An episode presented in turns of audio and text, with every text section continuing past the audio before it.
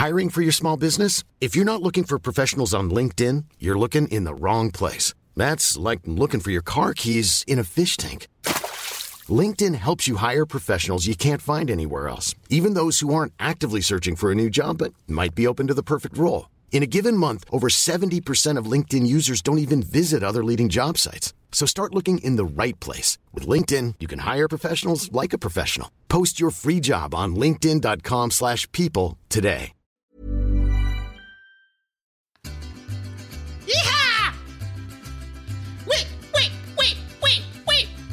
J'ai un peu envie de manger Oui. du guacamole maintenant. oui, oui, C'est oui, peut-être réducteur. Oui, oui, oui. T'as vu, tu commences à faire les trompettes et tout. Once again, le syndrome de Stockholm, Fabrice. L'autre jour, je me suis réveillée avec Ilona Mitrecet dans la tête. C'est un papillon, Oh là, un enfant. je me une- souviens. Horrible. Et ben, j'ai eu dans la tête toute la journée, donc je l'ai fredonné. Ça veut pas dire que j'ai passé un bon moment. C'était horrible pour moi et tous les gens qui m'ont croisé cette journée-là. Tu sais, j'ai re-regardé le premier épisode où j'ai dit j'ai une chanson à te proposer et tout. Et t'es là, Hmm, ok, c'est quoi? Non. Et T'es tout de suite en cringe.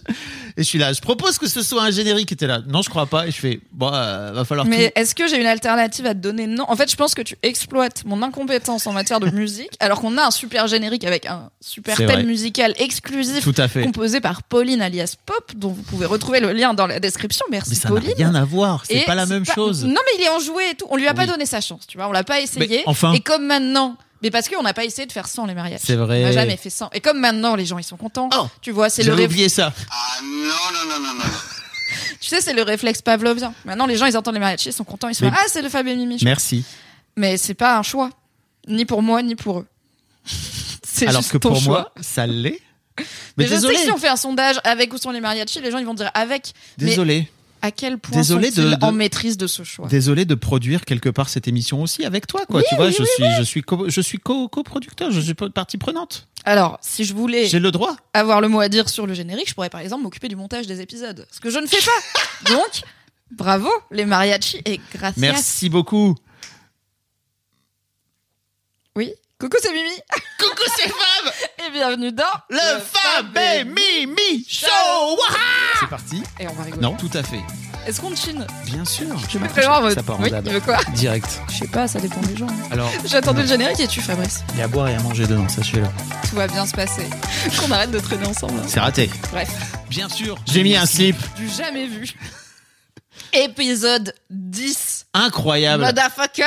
Dans 10 épisodes, on sera à l'épisode 20. C'est très vrai. Et dans 20 épisodes, on sera à l'épisode 30. Incroyable. Et, Et dans, dans 90, épisodes, on sera à l'épisode 100. qu'on fera à l'Olympia. Prenez vos places sur Bière. On vous mettra le lien dans la description. Arrête. Vise de- les étoiles, tu atterriras dans la lune ou l'inverse. Les gens, il y a- il faut toujours savoir que faux, il y a tu, tu travailles suffisamment depuis suffisamment longtemps sur l'internet pour savoir que dans l'audience, il y a toujours des gens premier dog. Alors, s'il y a des gens premier dog qui s'occupent de la programmation de l'Olympia, c'est très bien. Euh, et sinon, je sais pas, les gens, il paraît que si tu. Il n'y a pas un truc genre la loi de l'attraction, Ouais, manifesting. euh, manifesting. Mercure n'est pas en rétrograde avant avril, c'est ce que j'ai appris. Oui. Donc, euh, récemment, grâce à une personne que j'aime beaucoup, Bonjour. euh, avec lequel je ne partage pas toutes ses idées, mais c'est pas grave, on s'aime quand même. Le vivre ensemble, c'est ça. Euh, voilà, donc on a toutes nos chances que cette promesse Ma- que je viens d'envoyer dans l'univers se concrétise. Manifesting. Alors je manifeste autre chose. J'ai une tasse avec la croix basque dessus Oui, parce que j'adore le Pays basque. Euh, d'accord. j'ai j'ai envie de retourner voir l'océan. Voilà. Ok, bah on, en, on en parlera après, écoute, euh, Mhm. ou pendant. euh, Pas forcément. L'océan, c'est vraiment super. L'océan, c'est super. Oui. Comment ça va, Mimi? Écoute, ça va très bien. Je Mm. suis ravie de faire cet épisode 10 Pareillement. avec toi et ravie des annonces qu'on a pour la commu, pour la famille à étendue Fait. en cet épisode 10. Oui. Maybe it's time for Vas-y, dis-le. Et c'est là que je fais un AVC. Ah, ça ferait un bon épisode en termes de vues. Mais après, euh, ce serait compliqué pour l'annonce qu'on va faire Enfin, là, par exemple. juste le tout de Mimi suite. Show. Finally. Ça s'appelle ma chaîne Twitch, abonnez-vous. Il est temps. It's time. Sachez toutes et tous, je vous vois. Non, c'est la Il caméra. est faut là. sachez. Sachez toutes et tous que je me suis battu, bec et ongle. C'est faux. Mais il ment. Bah, disons que Mais coupe mon micro tant que tu en faire n'importe si quoi. de La tenait qu'à calomnie. moi, Mimi, La calomnie de l'homme. on aurait démarré dès septembre. Vrai ou pas vrai? Mais rien que cette semaine, j'ai décalé deux fois le tournage. Fabrice, oui, tu tout vas avoir fait. une soirée pour monter cet Tout épisode. à fait. Fais-moi confiance que Oui, je te dis, il fallait vrai. que je trouve mes marques. Comme pour le métier de rédactrice en chef que t'as voulu me donner alors que j'avais environ 12 ans. Voilà. Non, c'est faux. faut attendre que je sois Putain, prête. mens- tu mens tu étais prête. J'avais 25 ans j'étais la- pas prête. Pour la... Tu étais prête. Mais bon, peu importe. Je sais que tu croyais que t'étais pas prête, donc t'étais pas prête. Mais moi, je savais que t'étais prête. Anyway, nous démarrons officiellement à partir de la semaine prochaine des épisodes en hebdo. Let's go Ça vaut bien les mariachis deuxième fois Ça suffit. Voilà, on passe en hebdo. Ah. Le Fab et Mimi Show sera donc disponible chaque dimanche pour les membres de notre Patreon et chaque lundi pour tout le monde. Tout à toujours fait. en podcast, toujours sur YouTube. Tout à fait. Toujours idiot. Toujours disponible partout, toujours idiot à différents niveaux. Tout à fait. Et toujours un plaisir. On Voilà. va se voir encore plus. Oui. Et on va essayer aussi de rentabiliser euh, ce beau euh, projet qui va nous prendre du coup plusieurs heures Oui. par semaine, plus tout le montage, etc. Et un petit peu de sous qu'on dépense pour de belles choses comme de magnifiques reels que vous pouvez retrouver sur Instagram ou en version TikTok sur TikTok.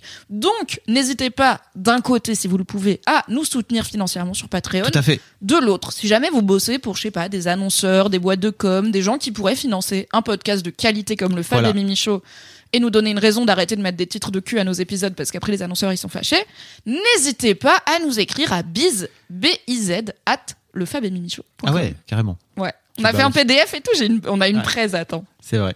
N'hésitez pas. Beau gosse ou pas? Oui. Sinon on a un site web où vous pouvez retrouver Vous allez sur le site web, on vous mettra tout, tout euh, genre, euh, devenez annonceur, devenez sponsor. Ouais, et après vous pourrez nous faire un mail en mode c'est moi je travaille chez machin et je- Ouais. j'ai mis un bon mot pour vous Oui. et on vous fera un shout out, Un shout-out. une dédicace. Petite Euh, casse dédiée. comme, comme sur Skyrock. Ouais. Bon, on est parti donc. Je suis trop heureux. Moi aussi. Ça m'excite. Ça va être trop bien.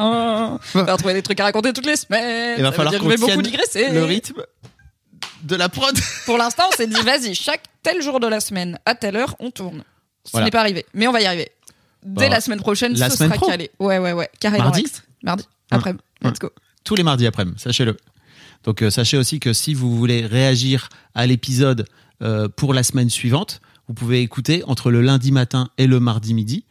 Comme ça, les gens savent. Ah ouais, j'avoue, c'est tight. Ou Bah. entre le dimanche matin et le mardi midi, Si si vous vous êtes vous, abonnez à notre. Patreon. Voilà. Vous l'avez. Mais oui, c'est un peu tight, mais en même temps, euh, pff, la vie, quoi. Tu vois. Eh ben oui, c'est la vie, parce que qu'est-ce qui se passe? Pourquoi on tourne le mardi? Parce que soit ça te laisse le temps de monter Mm. dans le plus grand des calmes, soit ça nous laisse le temps des éventuels imprévus de type ah j'ai mal dormi, vas-y on tourne demain, ah en fait j'ai cours, vas-y on tourne vendredi, ah quoi? En fait je dois être dans le, bah, à Levallois pour aucune raison. Euh, donc bon, voilà, Mm. Comme cette semaine, par exemple. Oui. Travailler avec moi, plaisir de Ouais, chaque instant. C'est les coulisses. Voilà. On va, vous, on va tout vous partager hein, en même temps. On est là dans la vulnérabilité la plus totale. on est à poil quoi. À poil à poil. Speaking of à poil, est-ce que tu as des follow-up? Alors, euh, bah, Non, je mais- suis habillée, mais euh, oui, bah, j'ai un premier follow-up qui est non seulement merci à tous les auditeurs et Oui. auditrices, tous les spectateurs et spectatrices du Fab et Mimi Show, Oui. mais merci spécifiquement aux gens qui ont entendu notre appel et qui ont été s'abonner à la chaîne YouTube. Mm. Il y a eu d'ailleurs plein de commentaires qui ont dit je m'abonne parce Oui. que vous avez demandé, je m'abonne pour la Mm. monétisation. Nous avons dépassé les 1000 abonnés sur Tout YouTube. fait. Nous avons donc accès à la monétisation des vidéos. La YouTube La Money. YouTube Money qui est vraiment sonnante et trébuchante, c'est faux. Mais Bah sachez si, qu'en- parce que les centimes, ça fait, tu vois, plein de centimes, ça fait plein de bruit, alors plein de billets, ça fait moins de bruit. Alors, je Donc ça sonne et trébuche, mais ça paye pas le loyer, quoi. Mais Oui, c'est très cool. ça. Et le jour où on fera 100 000 vues par vidéo, chaque semaine, alors là, ma gueule. Tu sais qu'il y avait un spécialiste, je pense à ça parce que euh, je, je suis allé dans beaucoup de comédie clubs. Oui. Et donc, euh, l'un des trucs des comédie clubs, c'est que tu sors et tu payes à la fin ce qu'on appelle le chapeau. Oui. Voilà. Et euh, Kairon était le spécialiste. Je sais pas s'il l'est toujours, j'imagine qu'il l'est toujours, mais à l'époque, à chaque fois qu'il y avait un plateau avec Kairon, Kairon à la fin faisait le, le speech et il disait n'hésitez pas à nous donner de l'argent. Donc, en fait, il culpabilisait un peu les gens et tout, tu vois. Et puis il disait surtout, pensez bien, nous, on veut pas entendre de bruit, on veut pas entendre de pièces. les billets comme ça. Eh bien, ça devait être efficace si nous Eh bien, ça marchait très bien. Effectivement, ça marchait très bien. Voilà, eh bien, écoutez l'âme de Kéron euh, et euh, faites ruisseler la- l'argent, Oui, tout à fait. tout comme YouTube. tout comme YouTube. va- Non, mais en vrai, ce qui est intéressant, peut-être on peut l'expliquer aux gens. Ce qui est intéressant, c'est qu'à partir du moment où on est monétisé sur YouTube, YouTube, il y a aussi un truc où, ok, en fait, cette vidéo-là nous rapporte de l'argent, donc on peut la recommander un peu mieux Dans l'algorithme, etc., etc. Parce que vraiment, en fait, c'est pas avec euh, les 1000 abonnés qu'on a aujourd'hui qu'on va réussir à faire péter. En revanche, ça permet de pouvoir faire découvrir le podcast. Oui. Voilà, ça parce que les gens vont taper par exemple visite dans un cercueil, boum, ils vont tomber sur ma visite dans mon cercueil. Incroyable. Voilà, parce que les gens taperont tous ça, c'est sûr et certain. Ils vont taper prout dans un ascenseur et après ils tomberont sur l'épisode précédent. Incroyable. Alors donc voilà. cela dit, Mm. autant je digresse déjà, Ah, c'est parti, ça va être bah oui, ça va être long. Autant où je travaillais les- dans mes premières années chez Mademoiselle, Mm. on avait euh, un rendez-vous hilarant qui s'appelait les requêtes Google menant à Tout à Mademoiselle. fait. Parce que fut, à l'époque, il y avait un outil de Google Mm. qu'ensuite ils ont enlevé, qui montrait par quels mots-clés les gens arrivaient sur le site. Alors il y en avait plein des normaux ou des attendus, comme euh, tendance mode printemps-été ou mademoiselle.com mais mal écrit. Oui. Et il y en avait des extrêmement surprenants et beaucoup de trucs de, de, de sexe, parce qu'on avait une rubrique sexo assez euh, vaste et riche pour un notamment pour un magazine euh, féminin. Mm. Oui. Du coup, il y avait vraiment des gens qui, je pense, s'attendaient à se pougner et qui finissaient par tomber sur un article de Mademoiselle. Donc, on en faisait des compilations des meilleures recherches incroyable. Google menant à Mademoiselle. Parce qu'effectivement, comme on avait dans des articles de sexe un, un mot-clé ici, un mot-clé à la fin, un mot-clé au début, un mot-clé au milieu, bah finalement ça finissait par Google disait peut-être que ceci va vous on n'était pas mauvais en référencement, dis donc. On se démerderait pas mal, hein. Laissez-moi vous le dire. Hein. C'est un métier, hein. Écoutez, hein. on n'arrive pas à ce stade-là par hasard. Voilà. À ce stade-là, des 1000 abonnés YouTube and counting. Bam, bam, bam. Po, po, po Est-ce que tu as un follow-up, Fabrice? Oui, euh, je voudrais dire merci, mais en fait, euh, peut-être que c'est toi qui veux faire ce follow-up Bon, euh, pour notre vas-y. première fan art Oui de tous les temps. Trop ému Il est incroyable. le premier fan art du Fab et Mimi Show. Et c'est moi qui suis dessinée, donc je suis encore Ouais. plus contente. Trop mais euh, n'hésitez pas, si vous voulez faire des petits croquis, si le Fab et Mimi Show vous inspire de Mm. l'art, bah, franchement, taguez-nous, euh, Ouais. identifiez-nous sur Instagram, envoyez-nous, on sera trop ravis. Donc et merci à on Chloé vous fera de la pub. Oui, Ouais. donc merci à Chloé Aubert, Aubert, comme Jean-Louis. comme Jean-Louis. peut-être que tu es la fille de Jean-Louis. Oh my Bienvenue. god, incroyable. Euh, si oui, propose à ton daron de venir faire Histoire de daron, ça peut être sympa. Ah ouais. Ou Histoire d'argent, ça peut être cool. Ouais. Comment ça s'est passé avec Euh, avec Noémie Martignac. Du coup, merci beaucoup à Chloé Aubert qui a fait un magnifique euh, fan art euh, de ma tenue euh, pétillante de couleurs euh, dans un précédent épisode. Vous pouvez le retrouver sur notre compte Instagram en lien dans la description. On vous encourage à aller vous abonner du coup et à kiffer son Oui. travail. C'est trop mims qu'elle fait. Ouais, plus. franchement, trop bonne bouille. trop bien. Trop ému, voilà. Ah, la classe. On vous, on vous la, je peux dire, on vous l'affiche à l'écran et après tu le Oui, mets au montage. je vais le mettre sur YouTube. Super. Et on mettra, en fait, on peut mettre aussi un lien vers le, vers le post dans la description. Tout à fait. Voilà. Je m'en occuperai. Super. Euh, j'ai deux follow-up en vocal. Let's Si go. ça t'intéresse. Bah oui. Bah, non, je m'en fous. Non, je m'en bats les couilles de vos histoires. Rien à foutre de vous. Euh, c'est un, c'est un follow-up de Mathilde euh, qui réagit à propos du tabac.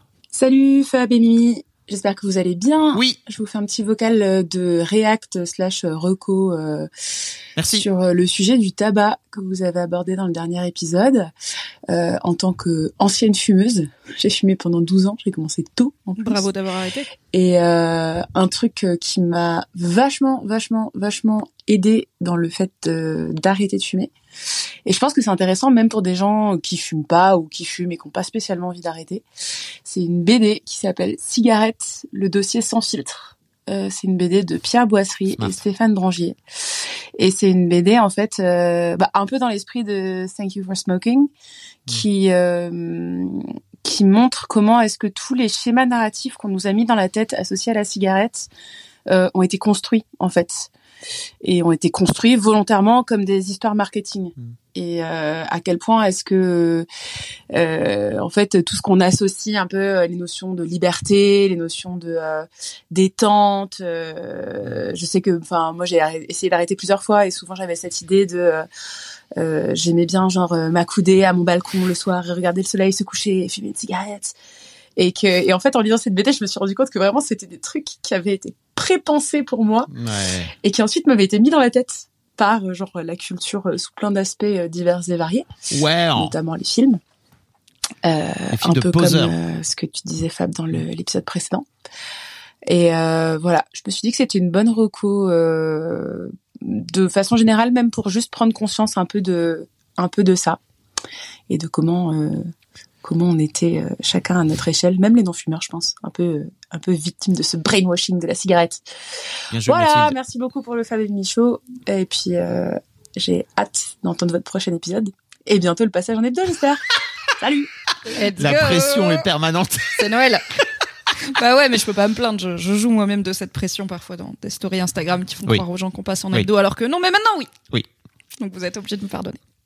Merci Mathilde. Et c'est Oui. vrai que effectivement, tout a été pensé pour faire en sorte que les fumeurs se mettent aussi dans une forme de pause, de machin, de oui, euh, tu vois, effectivement, ça va me détendre. À partir du moment où tu associes la clope à un moment de détente ou que tu associes l'alcool à un moment de détente, donc je racontais que j'avais amené ma fille voir la dictologue et en fait elle disait mais dès que tu associes euh, un moment ou un état ou un machin à la clope ou à l'alcool ou peu importe à autre chose, en fait ça veut dire que accro- t'es accro. Si t'es pas capable de les dissocier, c'est t'es niqué. Bah t'es pas niqué forever. euh, Non, c'est la pas bonne, forever, euh, mais en tout cas, il faut prendre conscience que si tu si t'es dans cet état d'esprit-là, c'est que t'es accro. Et c'est pas grave, Oui. c'est juste, euh, c'est faut, faut juste le regarder en face, quoi. Oui, oui, carrément. Et j'ai l'impression que c'est quand même un truc qui, en quelques générations, a beaucoup Mm. changé. Notamment, bah, c'est pour ça aussi que j'étais surprise quand tu disais que Romain Duris, dans Le règne animal, il clope beaucoup. Mm. Parce que euh, j'ai l'impression que, alors c'est peut-être pas une loi, mais qu'en tout cas, euh, dans le cinéma français, il y a une convention tacite de on va arrêter de faire cloper tout le monde pour aucune raison. Euh, parce que comparé à d'autres pays dont on a parlé, comme euh, les États-Unis ou le Japon ou Mm. l'Australie, on a encore une culture de la clope euh, très très présente. Donc euh, je me rends bien compte qu'il y a une image mentale de la, des plein de stéréotypes associés à la clope qui ont été créés soit par le marketing des, des lobbyistes du tabac, euh, soit par la culture populaire et qui touchent aussi les non-fumeurs dans le sens où moi j'ai un pote qui a jamais touché la moindre clope de sa vie et qui aime bien euh, quand il a un date euh, quand la fille elle fume à son balcon tu vois enfin à sa fenêtre euh, il trouve ça sensuel il trouve ça Ouais. un peu classe tu vois un peu je sais Ouais. pas, James Bond girl voilà mais comme le mec ténébreux avec sa guitare qui fume des clopes tu vois euh, après, j'ai récemment regardé la saison 1 de True Detective où Matthew McConaughey joue un mec euh, hyper nihiliste et ténébreux qui fume, mais vraiment, mais 15 sur 15. Et même moi qui fume des clopes, ça m'a deg. J'étais là, non, mais l'odeur du Mm. gars, enfin, au bout d'un moment, il ne s'arrête pas. C'est vraiment, il est à la chaîne, quoi.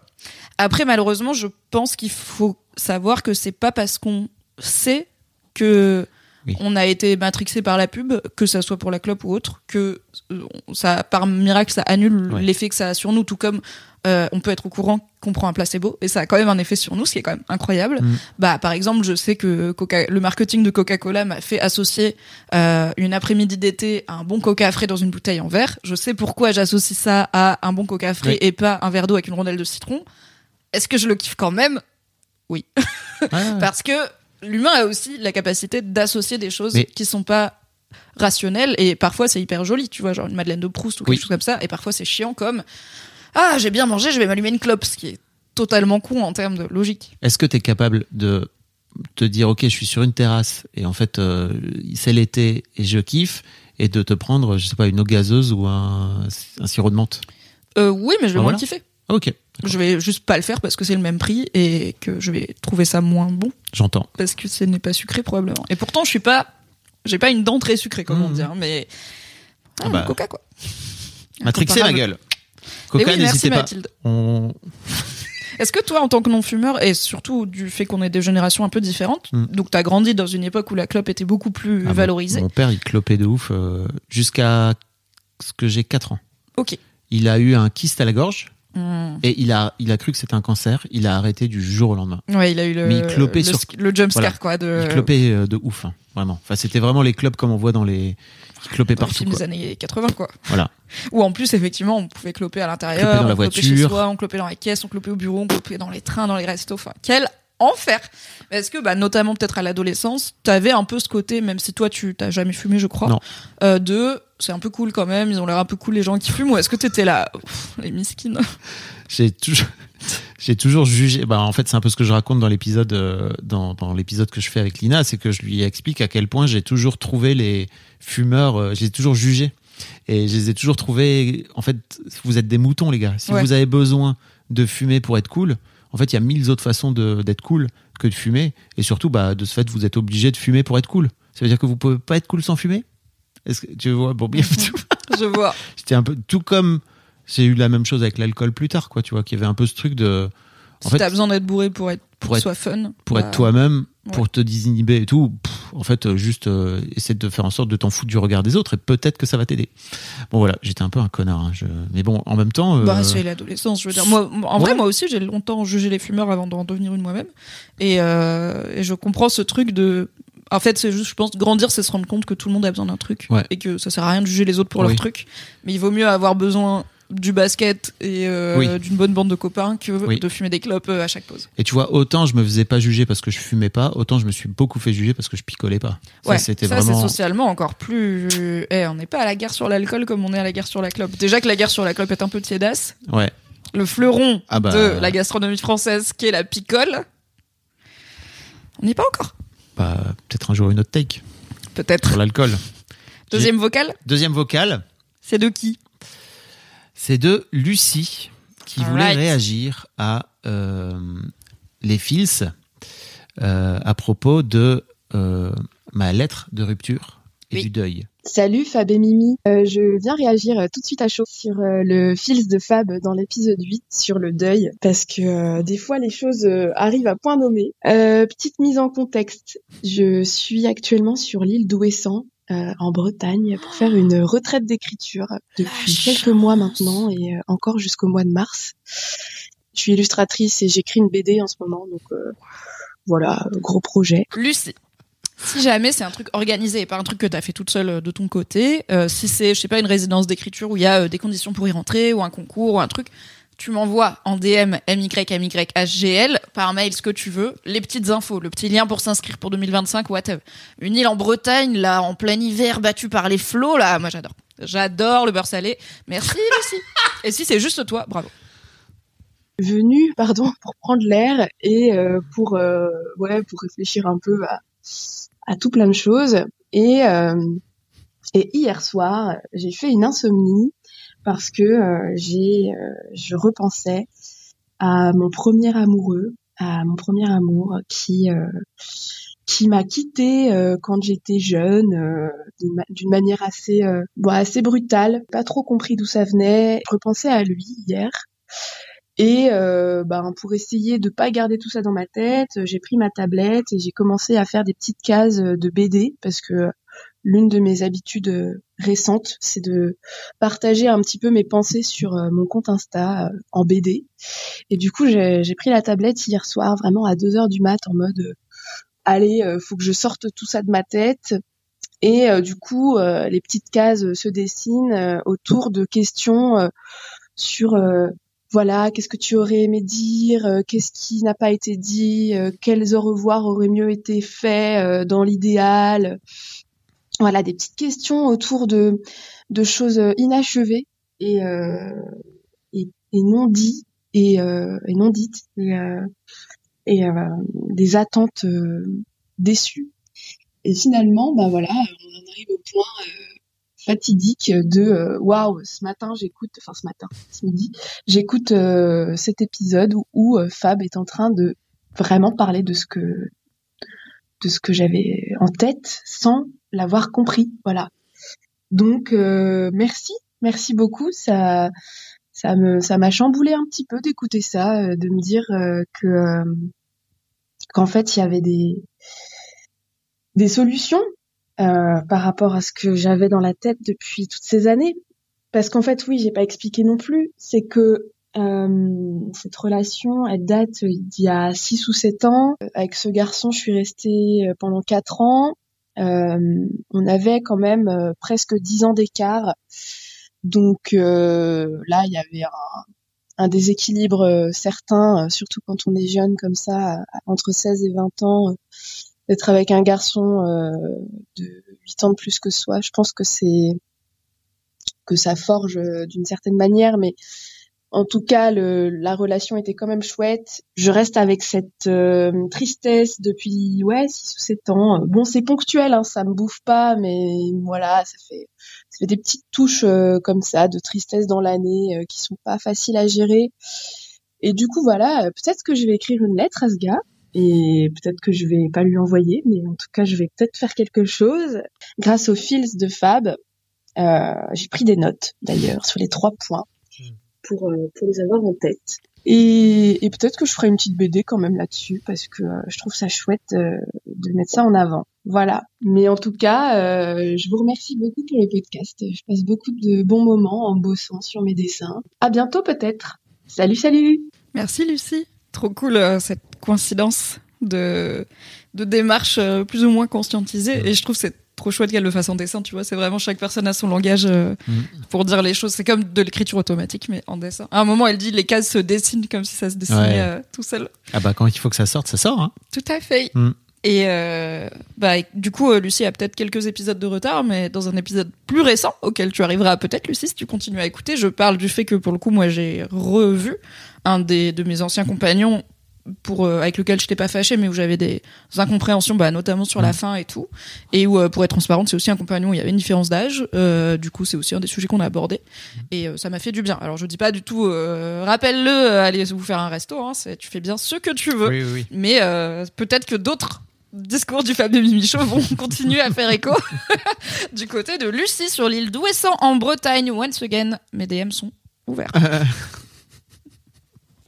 Bon voilà. Merci à, merci à tous. On peut rappeler que vous pouvez nous envoyer effectivement des vocaux. Vous trouverez toutes les infos dans la description ou dans les fait. notes de cet épisode si vous écoutez en podcast. Oui. Voilà. C'est l'heure de la hot take. C'est l'heure de ta hot take. Oui. J'ai pas de hot take cette semaine.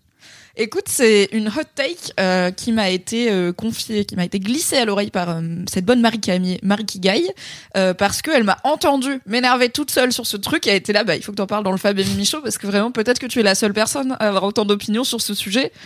Pas très important. Les parapluies, c'est de la merde. et je dirais même plus, c'est un peu un truc de fragile. Je m'explique. Déjà, j'ai deux biais personnels. Le premier, je déteste avoir les mains, ne pas avoir les mains libres. Donc, par exemple, je vais plutôt voyager avec un gros sac à dos qu'avec une petite valise. Je déteste avoir une main prise. Deuxième biais, je suis très maladroite. Ce qui explique que je déteste avoir une main prise. Parce que du coup, je n'ai plus qu'une main de libre pour faire ma vie et c'est déjà dur avec deux. Par exemple, il y a sûrement des gens qui ont la capacité de d'enlever leurs écouteurs sans fil et de les remettre dans leur boîte d'une main en faisant un peu attention. Moi, je fais ça, je perds un écouteur dans une bouche d'égout, la boîte elle tombe sur les rails du métro et moi-même je me prends un poteau. Je n'ai pas la Ça n'est jamais arrivé. non, Ok. Mais je me connais. C'est Euh, des scénarios. je ne euh, prends pas le risque. Ok. Euh, non, j'ai juste perdu la boîte d'une paire d'écouteurs que j'avais dans les oreilles et je m'en suis rendu compte trop tard. Donc euh, maintenant j'ai les écouteurs mais pas la boîte. Voilà. Bolos vie. Donc j'ai ces deux biais qui font que je ne suis de base pas cliente des parapluies puisque ça oblige à avoir une main prise et que je n'aime pas avoir une main prise et que ça demande quand même un peu d'adresse parce que je fais 1m58. Donc ma visibilité avec un parapluie est parfois limitée, notamment quand des gens par exemple de la taille de Fabrice Florent, arrivent en face. Parfois, je les vois au moment où leurs jambes sont très proches de moi.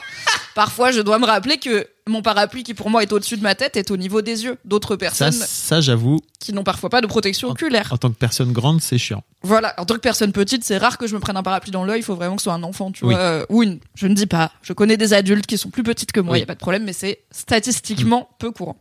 Je trouve que le parapluie, c'est de la merde et aussi c'est un objet de fragile parce que c'est vraiment sous des climats tempérés comme ceux qu'on a en France euh, métropolitaine, tu vois. Il n'y a pas tellement d'endroits où tu as des telles pluies qu'il faut absolument s'en protéger et il n'y a pas grand-chose d'autre comme phénomène météo dont on se protège avec tellement de fragilité que de la pluie, au point d'avoir un objet qui ne sert qu'à ça. Troisième biais, je déteste les objets qui ne servent qu'à un truc. Sauf le presse-ail, qui a un vrai intérêt, puisque presser de l'ail à la main, c'est chiant, et après t'as les doigts qui sentent l'ail. Voilà. Euh, donc, le parapluie prend une main, protège d'un truc qui est pas très grave, qui est d'être mouillé, bon. Et en plus, ne sert qu'à un truc. C'est-à-dire que la vie, quand t'as un parapluie, c'est quoi? Tu l'as, soit tu te lèves, il pleut, tu te dis bon, je prends mon parapluie. Tu as un objet qui va te servir pour un temps a priori relativement court, et ensuite tu auras un objet mouillé sur toi. Voilà, super. Donc par exemple, qu'est-ce que tu fais de ton objet mouillé? Soit tu le laisses déplier pour qu'il sèche, mais le truc, il prend 2 mètres cubes. Il prend, imagine, t'es dans un bureau, il y a 10 personnes, 10 parapluies, il faut une salle en plus, tu vois. Soit tu le plies et tu as un objet mouillé qui moisit. Voilà, c'est super. Je suis heureux de faire ce podcast toutes les semaines. Sachez-le, franchement, c'est c'est ma vie. Voilà. Preuve que le parapluie ne sert à rien continuons. Soit tu as fini ta journée, il pleut toujours. Tu te dis ah j'ai bien fait de prendre mon parapluie. Tout à Tu fait. as donc soit un objet qui t'a encombré toute la journée dont tu vas pouvoir te resservir pendant un temps, encore une fois pour la plupart des gens, dans la plupart des régions de France relativement limitées. soit tu déplies ton parapluie, tu te rappelles qu'il est mouillé moisi, il sent plus très bon et il t'envoie des gouttes un peu tiédasses dans la gueule. Ou alors, il ne pleut plus. Et comme 90% des gens, tu oublies ton parapluie et tu le perds parce que on tient pas vraiment au parapluie. Du coup, on les perd tout le temps et ils se ressemblent tous. Mm. Pourquoi? Parce que c'est un objet qui n'est pas vraiment indispensable pour la plupart des gens. On a d'autres façons de se protéger du fait d'être mouillé. Un ciré, un kawé, une casquette, une capuche, une chapka, que sais-je, tu vois, plein de choses ont quand même été inventées pour résister à la plupart des pluies françaises, tu vois, qui, je dis pas, si vous avez un travail où vous êtes obligé d'être dehors et où il y a genre la drache de l'année, mettez un parapluie, je m'en fous, tu vois, j'ai pas de, j'ai pas de lobby, j'ai pas de financement, mais j'ai une opinion. Par contre, ça oui. Kawe. En plus, Kawe, si tu nous écoutes, si t'es directrice ou directeur marketing de Kawe, ou de Reigns, qui fait des très beaux petits cirés rose Ah ouais. pâle et jaune pastel, voilà. Ah ouais. Reigns, euh, c'est sympa, puis des sacs à dos on imperméables. est sponsor, sponsorisé. Parce que j'entends que le parapluie peut aussi avoir pour intérêt de protéger euh, ton sac euh, que tu as soit à l'épaule, soit dans le dos. Mais pareil, tu peux avoir un sac qui résiste à la pluie. On n'est pas non plus, c'est pas la mousson, euh, tu vois, euh, indienne qui se passe France métropolitaine. Et si en plus- si t'es directeur marketing de Samsonite, je crois qu'ils font des parapluies. Ouais. N'hésite pas. En fait, Mimi est prête à faire un sponsor. C'est quoi, fais-moi changer d'avis. Mais gros chèque, hein. Et en plus, quand il drache vraiment beaucoup trop et que là, t'es là, non, mais c'est juste sors, je vais vraiment être trempé jusqu'aux os. Mhm. Je suis désolée, mais souvent le parapluie, il suffit pas, tu vois. Il suffit d'un coup de vent, il suffit d'une bagnole qui passe ou whatever, d'une gouttière mal réglée pour que tu te fasses quand même mouiller. J'ai réfléchi à puis-je mettre de l'eau de pluie dans mon verre, n'est-ce pas? En trouvant des catégories de personnes à qui j'excuserais peut-être l'utilité d'un parapluie. J'ai pensé aux personnes qui ont, qui ne peuvent pas se mouiller les cheveux ou qui ne veulent pas se mouiller les cheveux parce qu'elles ont mis des produits dessus, elles les ont lissés ou quoi que ce soit. Oui, Mais toi, tu peux mettre une casquette. Mais il y a des, notamment des personnes qui ont les cheveux défrisés ou euh, avec beaucoup de produits. Bah, l'humidité, ça peut être vraiment Hmm. compliqué et euh, ruiner euh, 300 balles de coiffeur, tu vois. Ou alors, ça les fait juste se transformer en leurs cheveux naturels et peut-être qu'en fait, c'est hyper classe. Bah oui, mais peut-être qu'elles portent pas leurs cheveux naturels pour des raisons indépendantes de leur volonté, comme parfois le racisme. Voilà. C'est pas faux. Euh, donc, je peux entendre. Et, et même là, je suis là, bon, bah, en vrai, euh, un- une capuche, ça marche aussi, tu vois. Donc, je comprends toujours pas pourquoi on aurait besoin d'un objet qui, encore une fois, fait une taille démesurée. Pour ce cas particulier, mais pourquoi pas Euh, J'ai ensuite pensé peut-être aux personnes à mobilité réduite, mais je me dis, bah c'est a priori le parapluie peut être fixé à un fauteuil roulant, donc t'as les deux mains libres, donc l'un de mes arguments n'est plus en Tout jeu. Euh, donc ça va, je tolère. Et c'est à peu près tout, tu vois. J'ai pas trouvé beaucoup d'autres raisons d'avoir un parapluie. Et dernier argument, à part les parapluies transparents que je trouve un peu cool parce que je lisais beaucoup de mangas quand j'étais petite et que toutes les meufs elles avaient des parapluies transparents. Tous les parapluies sont un peu bolos parce que soit c'est des petits parapluies rabougris qui ressemblent un peu à une demi-molle dans une capote, tu vois, quand ils sont fermés. Et qui généralement sont d'une qualité bif bof, donc les baleines elles se retournent s'il y a du vent et tout machin, enfin c'est chiant.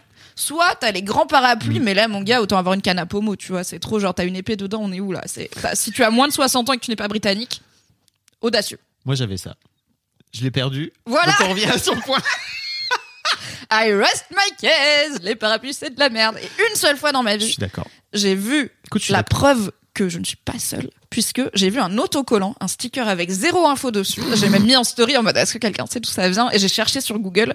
Il y a juste quelqu'un d'autre qui l'avait pris en photo et personne savait d'où ça venait, qui était juste un symbole de parapluie barré et il y avait marqué genre umbrella suck get wet. Et J'étais là, mais Donnez-moi un lien, un QR code, je voudrais rejoindre votre association. Je voudrais porter ce message à la face du monde. Du coup, je le fais. Dans le Fab Mimi Show. Les parapluies, on peut juste Ah, j'avoue. voilà, tout serrer un peu les dents et puis décider que non. Alors, moi, ce que j'ai fait, c'est que jusque-là, en fait, en vrai, la, la calvitie, c'est très chiant parce que t'es pas mouillé. C'est-à-dire que t'es tout de suite trempé. Oui, ça te dégouline Ça te, c'est, et puis yeux, vraiment, c'est a- très pénible. Il y a, y a rien pour, euh, Il tu y a vois, pas de tapis de bain quoi. comme toi, quoi, tu vois, pour euh, venir à un moment donné. Non, là, en plus, moi, je sais tout de suite qu'il pleut. Genre, je, je suis en direct, je suis connecté en Wi-Fi directement avec le- la météo, tu vois, je sais qu'il pleut. C'est-à-dire que je reçois une goutte, je suis là, ah, c'est la pluie. Yes. Alors que souvent, les gens qui sont équipés de cheveux, ils ils mettent sont là trop longtemps pas à du savoir. tout. Moi, je sais 10 minutes avant. Non, j'exagère. Calmons-nous. Ça dépend de la pluie.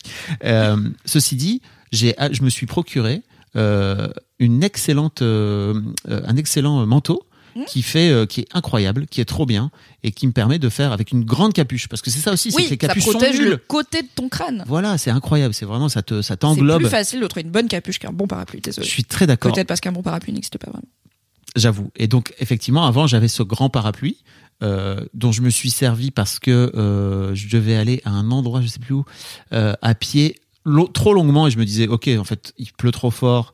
Euh, à un moment donné, c'est bien beau la belle veste avec le machin, mais euh, je vais Ça être trempé. Donc je m'étais, je m'étais trouvé et j'étais, j'avais fini par prendre le train et je l'ai oublié dans le TGV. Vraiment, voilà. il a servi une fois. Mais non, à usage un- un- unique. Un, peu plus, mais oui, je suis d'accord avec toi, c'est de la merde. Voilà. Et en plus, tu vois, ça pollue et tout, parce que tout le monde finit par racheter des parapluies. Qui achète des parapluies C'est pas grand monde, parce qu'ils se cassent vite en plus. Bah Enfin, non, bon. j'espère qu'une personne est tombée sur mon putain de parapluie et l'a récupéré parce que il était magnifique et de, de, de grande qualité. Donc, il y avait euh, pas d'épée dans le... il y avait pas- il y avait moyen d'être une épée. Très clairement, c'était vraiment un truc euh, genre immense quoi. Ok, deuxième disais, bonne tant- raison d'avoir un un parapluie, autant avoir un grand parapluie qui classe, Oui, qui est un claque, peu- quoi, tu vois. oui, Plutôt oui. qu'un parapluie un peu nul, genre euh, Bah surtout que comme tu es un homme et que tu as des poches dignes de ce nom, t'as moins souvent besoin d'un sac. Donc le vrai. petit parapluie, il a pas l'avantage de oui mais rentre dans mon sac. Hein. Bah, Tu là, vas jamais remettre dans ton sac, il est mouillé. Dans ma poche. Mais bon, je comprends l'idée de. Pas la peine de vous la raconter avec la taille de vos poches, Fabrice. C'est quand même un peu insultant pour les gens qui n'ont pas ces privilèges. Tout à fait. Pour les gens qui l'ont pas, on peut expliquer que ça vient d'un- d'une vraie take, ton, ton histoire oui, de poche. c'est- C'est pas une take, c'est une statistique. Oui. Les vêtements féminins ont très souvent des poches trop petites Nul. pour être vraiment fonctionnelles, des fausses poches, Oui. toujours un plaisir, ou tout simplement pas de poche. Voilà. Afin de ne pas euh, déranger la silhouette de madame, madame n'a pas le choix et elle est donc obligée d'acheter des sacs à main. Théorie du complot.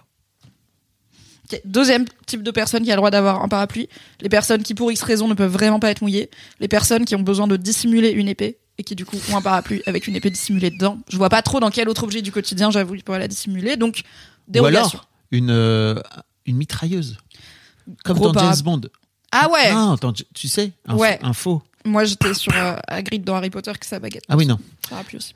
Bref, Tu vois. si vous avez une baguette magique, une mitrailleuse de James Bond ou une épée euh, à dissimuler, voilà, vous êtes. Je, je comprendrais Mm. que vous utilisiez régulièrement un parapluie. Je me dis comment faites-vous pour le dissimuler quand il ne pleut pas? C'est votre problème. Peut-être que vous vivez juste dans le nord. C'est vrai. Merci Mimi. Ben de rien et merci Marie d'avoir non seulement supporté cette Ah oui, opinion justifiée et argumentée venue de nulle part sur les parapluies et ensuite de m'avoir dit c'est une bonne hot take. Peut-être ça vaut la peine de faire une autre take. Et tu vois, je l'ai depuis vraiment genre trois mois dans mon dans ma liste de hot take potentiels et j'attendais d'être inspirée. Et Mhm. hier en allant me coucher, j'étais là, putain les parapluies vraiment là, ça y est, ça monte. Répété mes arguments et tout. oui, on a sent. Enfin, franchement, j'ai senti moi que vraiment t'avais taffé quoi. Votre honneur, mesdames et messieurs du jury. Plaidoirie. Objection. Bon bah très bien. Ouais. Bravo pour cette take Mimi. Merci. Quelle joie. Quoi tes bails du coup? Ah, moi, mes bails, je voudrais parler d'un truc qui m'a rempli de joie il y a peu de temps, qui me remplit de joie en vrai depuis, depuis euh, un an et demi. Passé. Oh. Beau score. Deux ans et demi. Encore plus beau score. Deux ans et demi. Euh, L'un des trucs que, qui est incroyable avec Internet, et en tout cas moi que j'ai toujours adoré, c'est le feedback que les gens peuvent te, te donner. C'est-à-dire que un des trucs que j'ai jamais compris chez les gens qui travaillent dans la presse papier, tu vois, c'est qu'il y a un truc déjà, t'écris généralement trois mois avant ton truc, et puis après une fois que c'est sorti, bah en fait t'as à peu près zéro feedback quoi. Les gens ils bah, juste ils lisent ton truc, peut-être ça les fait marrer, peut-être ça les fait pleurer, peut-être ils sont en colère, mais c'est assez rare. Il faut quand même bien se faire chier pour euh, se dire je vais envoyer une missive euh, à la rédaction. Je sais que ça existe. Ou parce avoir que- 62 ans. voilà, c'est ça. C'est-à-dire que vraiment, faut avoir du temps et se faire chier. Ce qui est incroyable avec Internet, c'est que il y a ce truc, moi, que j'ai toujours trouvé génial, c'est que tu publies un truc et dans la seconde, peut-être dans l'heure, ou peut-être dans le mois, en fonction de ton audience. Chez Mademoiselle, c'était plutôt généralement dans la minute. Dans la minute, ouais. même dans la seconde parfois. Surtout quand c'était des hot takes. Voilà, exactement. On avait des, on avait des retours. On avait des retours, on avait un forum, etc. Et euh, l'un des trucs qui m'a rendu un peu triste quand j'ai vendu Mademoiselle, c'est que je me disais, ok, où faire en sorte de réinventer dans mon travail et dans ma, dans, dans pour pour mon taf d'une manière générale, la commu. Et Mais tu sais, je trouve ça très dommage parce qu'en fait, t'es podcasteur principalement Oui. et c'est vrai que les, les outils de podcast ne proposent pas Non. de commenter. Je trouve ça très dommage. Je comprends pas. Alors peut-être que c'est compliqué parce que le podcast il est sur plein d'applis c'est différentes, ça le truc. mais il est aussi genre nous on est hébergé chez Acast, donc il y a quand même quelque part, tu vois, un endroit euh, unique source d'où Ouais. vient le podcast. Et c'est dommage qu'il y ait pas. Alors sur Spotify, on peut faire des sondages, mais je crois pas qu'il y a encore de grosses plateformes de podcast qui permettent de tout simplement commenter un épisode. Sur au lieu Spotify, de- vous pouvez nous écrire des commentaires. Ah, y a sur des chaque commentaires. épisode. Ok, ah, des commentaires par épisode. Oui. Peut-être qu'on en avait déjà parlé, c'est Oui. possible. Yes. Si, si, Bon, bah, trop n'hésitez bien. pas si vous êtes sur Spotify. Mais en fait, c'est fermé à Spotify. Ouais, C'est-à-dire donc c'est que pas encore la panacée. Tout comme euh, les gens nous ont posté des petits messages sur YouTube, et n'hésitez pas à envoyer Oui, des petits messages merci sur YouTube. beaucoup. Vous pouvez venir commenter sur YouTube les épisodes si vous le souhaitez. Euh, mais c'est vrai qu'il n'y a pas de, il y a pas de technologie qui permet, comme sur Mademoiselle, on avait un forum qui centralisait plus ou moins tous les commentaires. Ça Ouais, et qui les rend accessibles à tout le monde Voilà. euh, à la lecture euh, pour voir un peu ce que les gens disent. Naguère, il y avait les blogs. Donc, si vous n'avez pas YouTube, si vous n'avez pas Discord, on va, je vais en parler dans deux secondes. Mais en fait, vous pouvez aussi venir cliquer. On a un site internet où il y a moyen de poster un commentaire pour chaque épisode, euh, parce que chaque épisode est répertorié dans un site internet, lefabemimichaud.com, voilà. Mais bref, Et si vous êtes abonné à notre Patreon, chaque épisode arrive sur notre Tout Patreon, une version audio, une version vidéo, et vous pouvez commenter le post directement. tout ça pour dire qu'il y a plein d'endroits. Effectivement, tu vois sur le Fab et Mimi Show, plein d'endroits où les gens peuvent commenter, mais c'est assez dur de trouver un endroit centralisé comme pouvait l'être le forum, tu vois. à Bien sûr. Euh, tout ça pour dire que euh, je me suis dit, ok, je vais lancer mon propre Discord. Aujourd'hui, vous le savez, si vous êtes euh, un peu accro à l'internet, vous pouvez télécharger Discord ou y accéder par navigateur et venir sur notre Discord pour venir commenter les épisodes. Et en fait, c'est des gens aussi qui écoutent mes podcasts. Donc c'est pour ça on n'a pas Oui, créé de Discord à part pour le Fab et Mimi Non. Show, mais euh, en tout cas, et sur ce Discord. euh, donc il y a deux ans et demi effectivement, euh, j'ai commencé à lancer ce Discord et assez rapidement il y a des gens qui sont venus me filer des idées etc. Et je me souviens qu'il y a cette meuf qui s'appelait Lucie, qui s'appelle Lucie, euh, qui était à un moment donné sur Discord, qui est plus trop là en ce moment, qui vient de temps en temps et tout, qui m'avait dit mais Fab, ça serait incroyable si tu faisais des, des de tous tes invités, si tu prenais tes invités en photo. Et je me suis dit mais c'est un oui, c'est-à-dire que vraiment ça a été un no-brainer comme on dit. J'ai acheté instantanément ce truc parce que je me suis rendu compte que je n'avais aucun euh, souvenir physique euh, des interviews que je faisais et des moments que je passais avec les gens. Et donc, ça fait maintenant donc deux ans et demi que tous mes invités, je- en tout cas presque tous, je les, je les shoot. Euh, si j'arrive à prendre le temps, si j'arrive à, et souvent je leur demande d'écrire un petit mot. D'ailleurs, je vais le faire avec toi parce que je me suis rendu compte qu'on n'avait pas encore fait de photos euh, Polaroid. Polaroid, si vous nous regardez, n'hésitez pas. Ah, n'hésitez vraiment On veut- pas. on veut Instax, être dans le Fab et. Mimi Show. Ouais, ouais. Fais coucou Mimi. Clac, voilà. Clic, clac, maman Je suis en train de le flinguer, j'ai pas fait exprès. Oh non J'ai tombé. Ah, il a fait tomber Le le, pola sur le, total. sur le pola qui était en Alors, train de sortir, quoi. Le saviez-vous, il faut surtout pas secouer les polas, il faut Oui. juste le mettre euh, dans le noir et euh, voilà. Mais en fait, je voulais en- je voulais venir euh, aussi à ça parce que l'un des trucs qui m'a habité depuis euh, quelques semaines, c'est que je me suis rendu compte que en fait jusque-là, je mettais toutes mes photos dans des dans des boîtes euh, mais dans des boîtes en carton, tu sais des, des boîtes de Polaroid quoi, tu vois des boîtes Ouais. de photos. En mode, euh, tu les regardes pas très Non. souvent, du coup. Et là, en fin d'année, je me suis dit, mais je me suis rendu compte qu'il existait des, des albums Oui. pour Polaroid. Oui. Je j'avais capté. Il n'est jamais trop tard. Et j'ai acheté Oh my god, est-ce que tu veux que je te tienne ton micro un double. Euh, j'ai acheté deux. Ah, ça euh, claque J'ai acheté deux, euh, Pola- deux, albums comme ça qui permettent de pouvoir mettre 160 photos chacun. Et en fait, Attends, en je gros, vais faire le télé. j'en ai rempli, j'en ai rempli euh, un et demi pour l'instant, et c'est incroyable parce que je me fais de temps en temps un truc que je faisais pas, que j'avais jamais fait jusque-là, qui était de reprendre l'intégralité des photos et des gens, et en fait chaque photo est effectivement associée à un moment, Mm. euh, à à, euh, des, des- à des personnes déjà de base qui en plus me laissent, me, me laissent des petits mots, etc. Enfin, Oui, c'est incroyable. Bref, mais tu bah, les dates pas? Je les date derrière. D'accord. Voilà. Euh, et, et en fait, les gens viennent raconter des trucs. Par exemple, euh, Charlie Winston, qu'on connaît, qui est un chanteur, a écrit Je t'aime, entre parenthèses, j'espère que tu sais ça. Trop mime. Trop mime. Incroyable. Je, je sais pas s'il y a énormément d'intervieweurs qui ont autant de mots doux des gens qu'ils interviewent fou, euh, hein. que toi. Et je pense que ça dit beaucoup sur la qualité et l'aspect un peu unique de ce que tu apportes en interview. C'est ouf, hein, vraiment, les gens qui. C'est trop marrant parce que là, hier, il y a quelqu'un qui m'a dit Ah oui, j'ai. J'ai interviewé Anthony Cavana, qui va bientôt sortir de l'histoire de, de Daron. Et, et en fait, souvent, les gens parlent d'une parenthèse. Tu sais, les gens qui font des trucs de promo, ils sont dans des, ils sont dans des, des lignes comme ça de, de promo de ouf, quoi. Où ils répètent la même chose, ils Ouais. répondent aux mêmes questions. Qu'est-ce qui vous a inspiré ce spectacle? Et alors, est-ce qu'on peut dire que c'est le spectacle de la maturité? Voilà. Et là, souvent, les gens qui sont là-dedans, ils me disent euh, merci pour cette parenthèse. Et je trouve ça trop beau parce que c'est vraiment, ils ont pris une petite respiration dans leur moment de promo qui a l'air d'être complètement ouf. Bref, ça me fait euh, un gros plaisir et en fait, euh, ça m'a aussi fait regretter quelque part de pas l'avoir fait depuis le début de Mademoiselle en fait parce que j'aurais euh, j'aurais beaucoup beaucoup d'albums aujourd'hui. Bah, j'allais dire que dans c'est marrant parce que pour moi c'est un truc un peu nouveau chez toi dans le sens où je t'ai plutôt connu pas attaché aux souvenirs physiques Mm. et aux objets. Je crois que j'ai chez moi le cahier de la joie de Mademoiselle. Et je crois que tu m'as dit jette-le et que j'étais là non, je pense qu'un jour tu seras content de l'avoir. Donc le cahier de la joie c'est un truc qu'on avait en interne pendant quelques temps, c'était pas du tout pendant tout Mademoiselle pour le coup, euh, qui était un cahier euh, qui était dans la salle principale du bureau où n'importe qui, euh, soit de l'équipe, soit qui passait au bureau, pouvait euh, écrire euh, ses, bah, ses petites joies, ses kiffs. Ça tournait pas mal autour de ce qu'on mangeait ce jour-là parce Oui. que toujours une obsession autour de la bouffe. Euh, et du coup, bah, des fois ça se répondait, des fois ça faisait des vannes, euh, des fois c'était genre. Euh, a des lectrices euh, aussi qui venaient. T'avais des lectrices qui venaient et qui laissaient un mot. Des fois, c'était genre grosse joie aujourd'hui, les chefs sont pas là, on a fait la chenille, on n'a pas travaillé. Ce qu'on avait possibilité de vérifier dans le vlog, hein, il y avait pas Oui. de, de secret. C'était pas. euh, Et donc c'est un souvenir un peu comme un livre d'or euh, Mm. d'une certaine période de Mademoiselle. Et euh, je sais que je les récup en, quand on a déménagé, quand t'as vendu, Mm. on a déménagé de bureau. Je les récup parce que j'étais un peu la plus ancienne de l'équipe Mm. et la dernière qui l'avait vraiment connu, je pense, cet outil. Et j'étais là, bah c'est quand même un souvenir. tu vois, je vais pas le jeter quoi. Et je t'avais demandé, bah je l'avais un peu pris dans ma tête pour toi parce que c'était un peu ton projet, c'est toi qui y tenais euh, dans l'idée de mettre des petites joies un peu comme le clic dans ma Comme tête clic, ouais. et pas forcément dans l'idée que c'est un souvenir que je vais garder parce que justement je te connaissais pas très attaché aux objets Mm. c'était plus un outil de management que euh, un truc où tu te dis ah comme ça j'aurais des souvenirs de mademoiselle tu vois je pense pas que c'était la démarche en tout cas Non, il y avait un truc de. Ouais, c'était pour moi c'était plutôt un truc de livre d'or.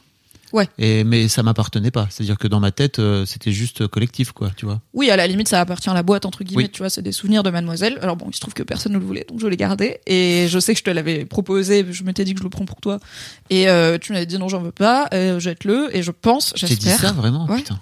Et je pense et j'espère que je ne l'ai pas jeté euh, parce Mm. que je suis du genre à alors quand je waouh longue réponse à ce truc de Polaroid.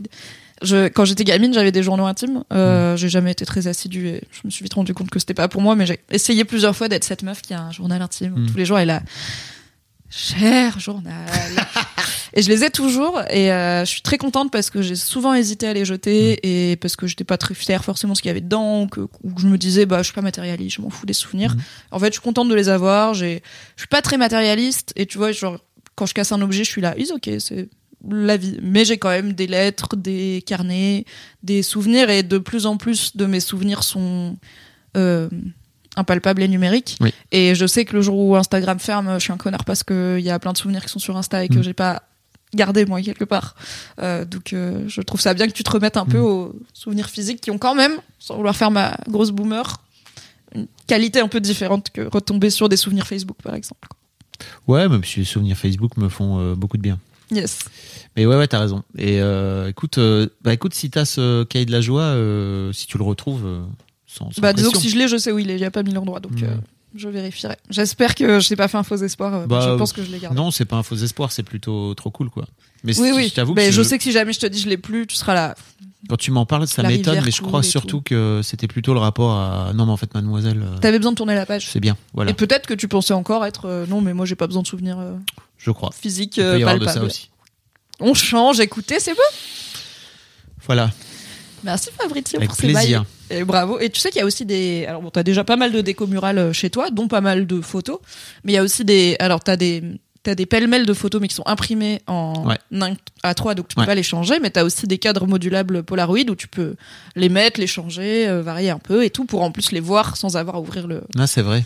Mais tu vois, j'avais un peu. ça fait un peu tes préférés, quoi. Ouais, mais j'avais. En fait, j'ai pensé à ça et je me suis dit peut-être ça peut faire un peu serial killer. C'est-à-dire que. si tu mets pas des punaises et que tu gribouilles pas leurs yeux, ça va. Mais ce serait très drôle, c'est de voir quand est-ce que la personne se rend compte. Genre, elle est là, elle te parle de son compte en banque, et elle tourne la tête de plus en plus en mode. Je sortirai jamais d'ici. ah, bon prank, très bon Vous prank. voulez aller visiter ma cave?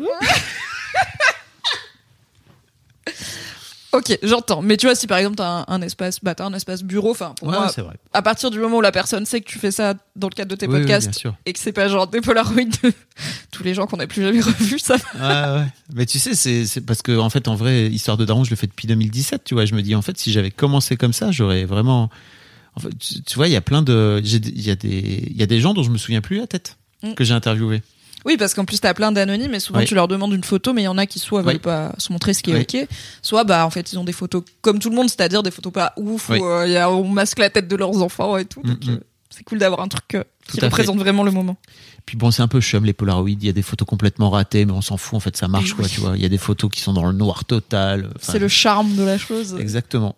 Comme pour le coup le savent, je pense tous les zoomers puisque euh, Polaroid est, est back, euh, back dans les bacs depuis déjà un bon moment. Ah bah j'ai flingué la photo en la Top. voiture. Viens, on va la refaire. je l'ai vraiment tué. Mais tu l'as- Attends, bouge pas. Allez, hop là. Et cette fois-ci, je le tue pas. ok. Merci Mimi. Bah, merci Fab Flo. Hop. Et toi? Euh, What is your écoute, bail j'ai pas mal de bails en ce moment, du coup j'ai hésité un peu, mais je pense que mon bail euh, dont j'ai envie de te parler, c'est que je suis dans une démarche où euh, j'essaye. En fait, j'avais l'impression d'accepter, d'avoir accepté, d'avoir fait la paix avec euh, le fait qu'on ne change pas les gens, que les gens sont comme ils sont, et qu'à partir du moment où les gens sont transparents, bah, on les prend comme ils sont, et que ça n'a pas de sens de soit vouloir les changer, soit de se révolter, de ruer dans les brancards contre une- un aspect de leur personnalité parce que bah, ils sont comme ils sont et tout comme j'ai des aspects de ma personnalité qui ne font pas l'unanimité euh, eh bien euh, il y a plein de gens qui m'aiment malgré ça et qui m'aiment parfois avec ça Mm. euh, parce que ça, des fois c'est bien les trucs un peu abrasifs bon Euh, mais je me rends compte que parfois on croit avoir fait la paix avec certaines choses et puis on y revient et puis voilà j'ai l'impression d'être de nouveau dans une démarche où j'essaye de faire la paix avec le fait qu'on peut pas changer les gens. J'ai eu une discussion il y a pas très longtemps avec euh, avec un ami où je lui disais bah écoute, je suis un peu tristou de notre relation en ce moment parce que j'ai l'impression que donc, quand on parle, on parle deep et on parle pour de vrai. Et je lui ai dit en fait j'ai l'impression que du coup quand il me demande comment ça va, je réponds pour de vrai. Tu vois, c'est pas genre Mhm. ouais ça va tranquille, ce qui est faux. Euh, du coup je lui réponds pour de vrai et c'est un peu genre je lui je mets mes tripes sur la table, je raconte mon de ma dernière séance de psy, Ouais. bla- encore plus que dans le Fab et Mimi Show, je raconte ma life et il est un peu en mode OK. Et il est un peu en mode l'avoir dit, ça fait du bien, mais il, me, il est un peu OK vu et on parle d'autre chose, tu vois. Ça, il a pas beaucoup de après il a pas de solution à mes problèmes et Oui. personne n'en a et c'est pas grave. Mais euh, il y a, voilà, il a pas beaucoup de, réactivité de répondant et c'est un peu genre ok je note, un peu comme si c'était une case à cocher. Tu sais lui demander comment ça va, écouter sa réponse et après on parle d'autre chose. Donc j'étais un peu Mais au moins, il t'écoute. Mais il ah il m'écoute et Ouais. je sais qu'il est sincère dans. Oui. Je, je, je me suis jamais dit euh, bon, il m'écoute pas, il est clairement en train de jouer à Vampire Survivor à côté. Non, c'est une bonne personne. Euh, et, mais moi j'avais ça voilà ça me frustre ça me rendait un peu triste donc je lui en ai parlé Vampire Survivor. Pardon, je vais pas t'écouter. Euh, donc euh, je lui en ai parlé et euh, bon alors tout en étant désolé si jamais il m'avait fait de la peine il était un peu perplexe parce que déjà il était là en fait tu- j'ai toujours été comme ça euh, je suis plutôt un taiseux et je sais pas toujours quoi te dire mais ça veut pas dire que je m'en fous ou que je t'écoute pas tu vois et quand j'ai l'impression d'avoir un truc à t'apporter ou d'avoir des questions bah je le fais juste des fois j'ai rien à dire et voilà alors moi j'avais l'impression que ça avait c'était un peu différent avant c'est aussi pour ça que j'en ai parlé et mais voilà, sa réponse c'était bah je, je suis comme ça et je ne pense pas pouvoir te promettre de faire autrement. Euh, je, en fait, parce que j'ai pas l'impression, tu vois, de, enfin juste voilà, je. Oui. C'est un peu comme ça que je fonctionne et du coup, je- si maintenant c'est un problème, je sais pas trop quoi dire. Et j'étais. J'étais là, mais c'est. Est-ce que- enfin, ce qui continue à me perturber, c'est est-ce que ça a toujours été comme ça et je me racontais que non, ou est-ce que euh, effectivement il y a eu un petit changement, mais ce qui arrive aussi dans les relations euh, et c'est ok. Mais du coup, je me suis dit, ok. En fait, euh, je pense que fut un temps, j'aurais pas essayé de négocier, mais genre sur euh, explicité, parce qu'en plus c'était sur WhatsApp, mon gars, on a le temps de faire des longs messages. vois. non, non, je lui ai dit en vrai, on en Ah oui. a parlé après sur WhatsApp. Euh, j'aurais surexplicité, genre oui, non mais d'accord, mais moi si je te dis ça, c'est parce que tel exemple, machin. Tu vois, j'aurais juste continué la discussion parce que parfois j'ai envie d'avoir raison. Toi Peut-être un des côtés de ma personnalité qui ne fait pas l'unanimité. Pas du tout. Moi, j'adore cet aspect-là. J'adore cette facette de toi. Et en fait, j'étais juste en mode. ok, bah c'est. Je Mm. note. Et pas en mode un peu Salcon, tu vois, en mode. Ok. Mais genre, ça va continuer à être un problème ou genre, Ouais, je vais ouais. te punir pour ça, tu vois, juste. Ok. Et je pense que je suis un peu à ce stade où je le sais dans la tête. Je le sais pas encore à 100% dans les tripes, tu vois, ce truc de lâcher prise de les gens sont comme ils sont et il faut les prendre comme ils sont et en fait tu pourras pas faire rentrer tout le monde dans le moule de comment toi t'aimes bien fonctionner et euh, c'est ok et ça Mhm. veut pas dire qu'il faut couper les ponts quoi c'est juste Ouais. c'est ok Euh, je pense que du coup faut peut-être que en fait je sais aussi je vous avais parlé bah, dans euh, les fils je crois que euh, je fais un travail avec ma psy où je raconte toute mon histoire amoureuse et tout, d'où la discussion avec mon ancien compagnon, machin. Et je sais que c'est un exercice qu'elle m'a confié, qu'elle m'a donné à la suite d'une discussion qui commençait par elle qui me dit Est-ce que dans votre expérience, il y a beaucoup de fois, il y a, il y a eu d'autres fois où vous avez été avec un mec et vous avez espéré qu'il change. J'étais là, je vais donc vous faire un Google Doc de 20 pages parce que ce serait long de juste vous répondre. Oui.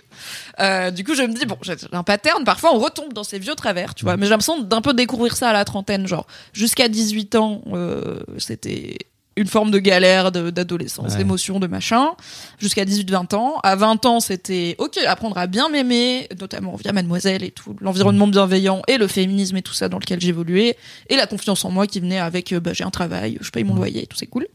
Euh, et là, j'en ai et du coup de la thérapie, machin, avoir l'impression d'avoir ok fait la paix avec certains trucs et d'avoir des outils pour euh, genre un peu ce problème là il est euh, ce sera plus un problème. Ce Ouais. sujet là n'est plus un problème. Je l'ai compris explicité compris dans la tête compris dans le bide.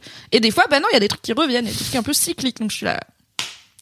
Si ça revient dans la tête, c'est qu'à mon avis, ça n'a pas descendu dans le bide. Mais bon. bah mais je pas- croyais que pas total, vois, parfois on se parfois on se surprend Oh. euh, on pensait être débarrassé de certains trucs ou ou avoir euh, euh, changé de regard sur certaines choses pour le mieux. Et en fait euh, c'est bah, je me rends compte que ce- même si je suis sincère euh, quand je dis ok t'es comme t'es et Mhm.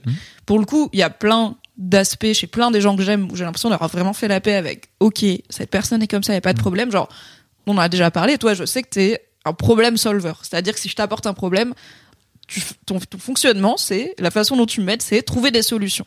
Et parfois, on n'a pas envie de solutions, on a envie d'être écouté. Bah, du coup, soit je vais voir quelqu'un d'autre, soit je te dis, désolé, vraiment, ça tombe sur toi alors que c'est pas ton truc, mais là, j'ai juste besoin que tu m'écoutes et tu m'enverras tes idées plus tard sur WhatsApp. Donc, tu vois, j'ai l'impression d'avoir des preuves que j'ai fait la paix avec plein de trucs de cette personne fonctionne pas comme moi, ils Mhm. ok. Mais des fois, ça gratte un peu. Mhm.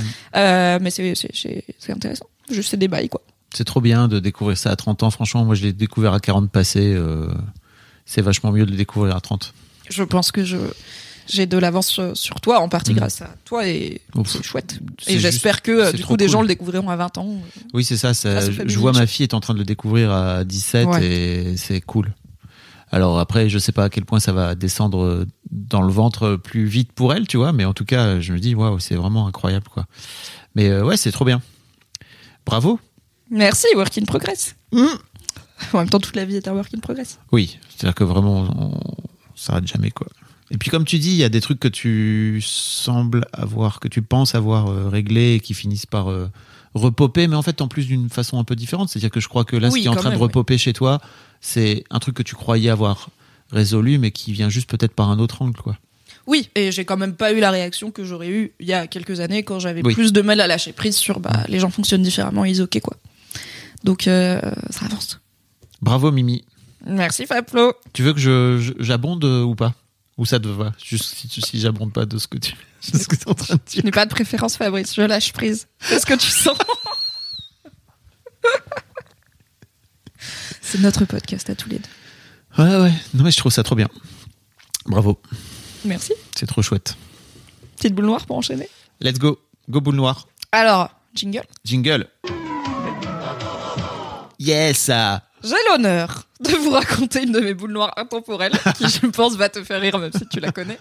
Euh, et qui est, euh, tu sais, des fois, tu repenses à des moments de ta vie euh, quand t'arrives pas à dormir et t'es vraiment là en mode. Si la Terre implosait là tout de suite, ce serait pas fondamentalement une mauvaise chose, tu vois. T'es vraiment en mode. hmm. Yes, pas mon meilleur euh, ride. Chaque Noël, je vais le passer chez mes parents dans la petite ville où j'ai grandi dans la Drôme, où il y a deux cinémas, un multiplex qui passe les films en VF, donc c'est pas ma passion, et un cinéma un peu plus arrêté qui passe les films en VO. Shout out le navire de Valence. En vrai, il y a aussi un troisième cinéma, mais qui est très très arty pour le coup, qui s'appelle le Luxe. Et souvent, quand j'y vais pour les fêtes, on se motive à faire un ciné parce que euh, mes parents vont pas hyper souvent au cinéma. Moi, j'ai la flemme. Moi, j'ai souvent la flemme d'y aller. Et ça nous fait une sortie en famille, c'est cool, tu vois. Et quand on regarde un film à la maison, il y en a toujours un, et par un, je veux dire mon daron, qui se rendort sur le canapé et n'a aucun souvenir du film. Donc on ne peut pas en parler avec lui. Tu peux t'endormir au cinéma. Oh, c'est plus dur pour lui. Il Ok. est- C'est quand même une forme de, tu sais, le canapé, il le mange, quoi. C'est vraiment ça, son spot. Il a l'habitude. Il est dans la zone. C'est juste que j'ai souvenir, moi, de films que j'ai pu voir le vendredi soir après 22, à la séance de 22 heures, après une semaine de Mademoiselle. Où Ah oui, franchement, non, si mais- le film il t'attrape pas par le col, euh, Non, Mes parents, ils sortent pas après 22h, mon Non, gars. Sur j'entends, le ciné, c'est à 20h, C'est voire à juste- c'est juste- 18h, comme ça, on dîne pas trop tard. je m'endormais, tu vois, je me réveillais toutes, toutes les, toutes les 10 minutes. Ah, c'est quoi? Tu sais, t'as juste l'impression d'avoir des flashs Yes. de films. Aussi horrible. Et souvent, notre film de Noël, c'était un peu un gros film. Notamment, on a été voir tous les Seigneurs des Anneaux. Tu t'endors pas trop devant le Seigneur des Anneaux. Les hommes du Rohan, Théoden Roy a entendu notre appel. Un soleil rouge. You shall not pass.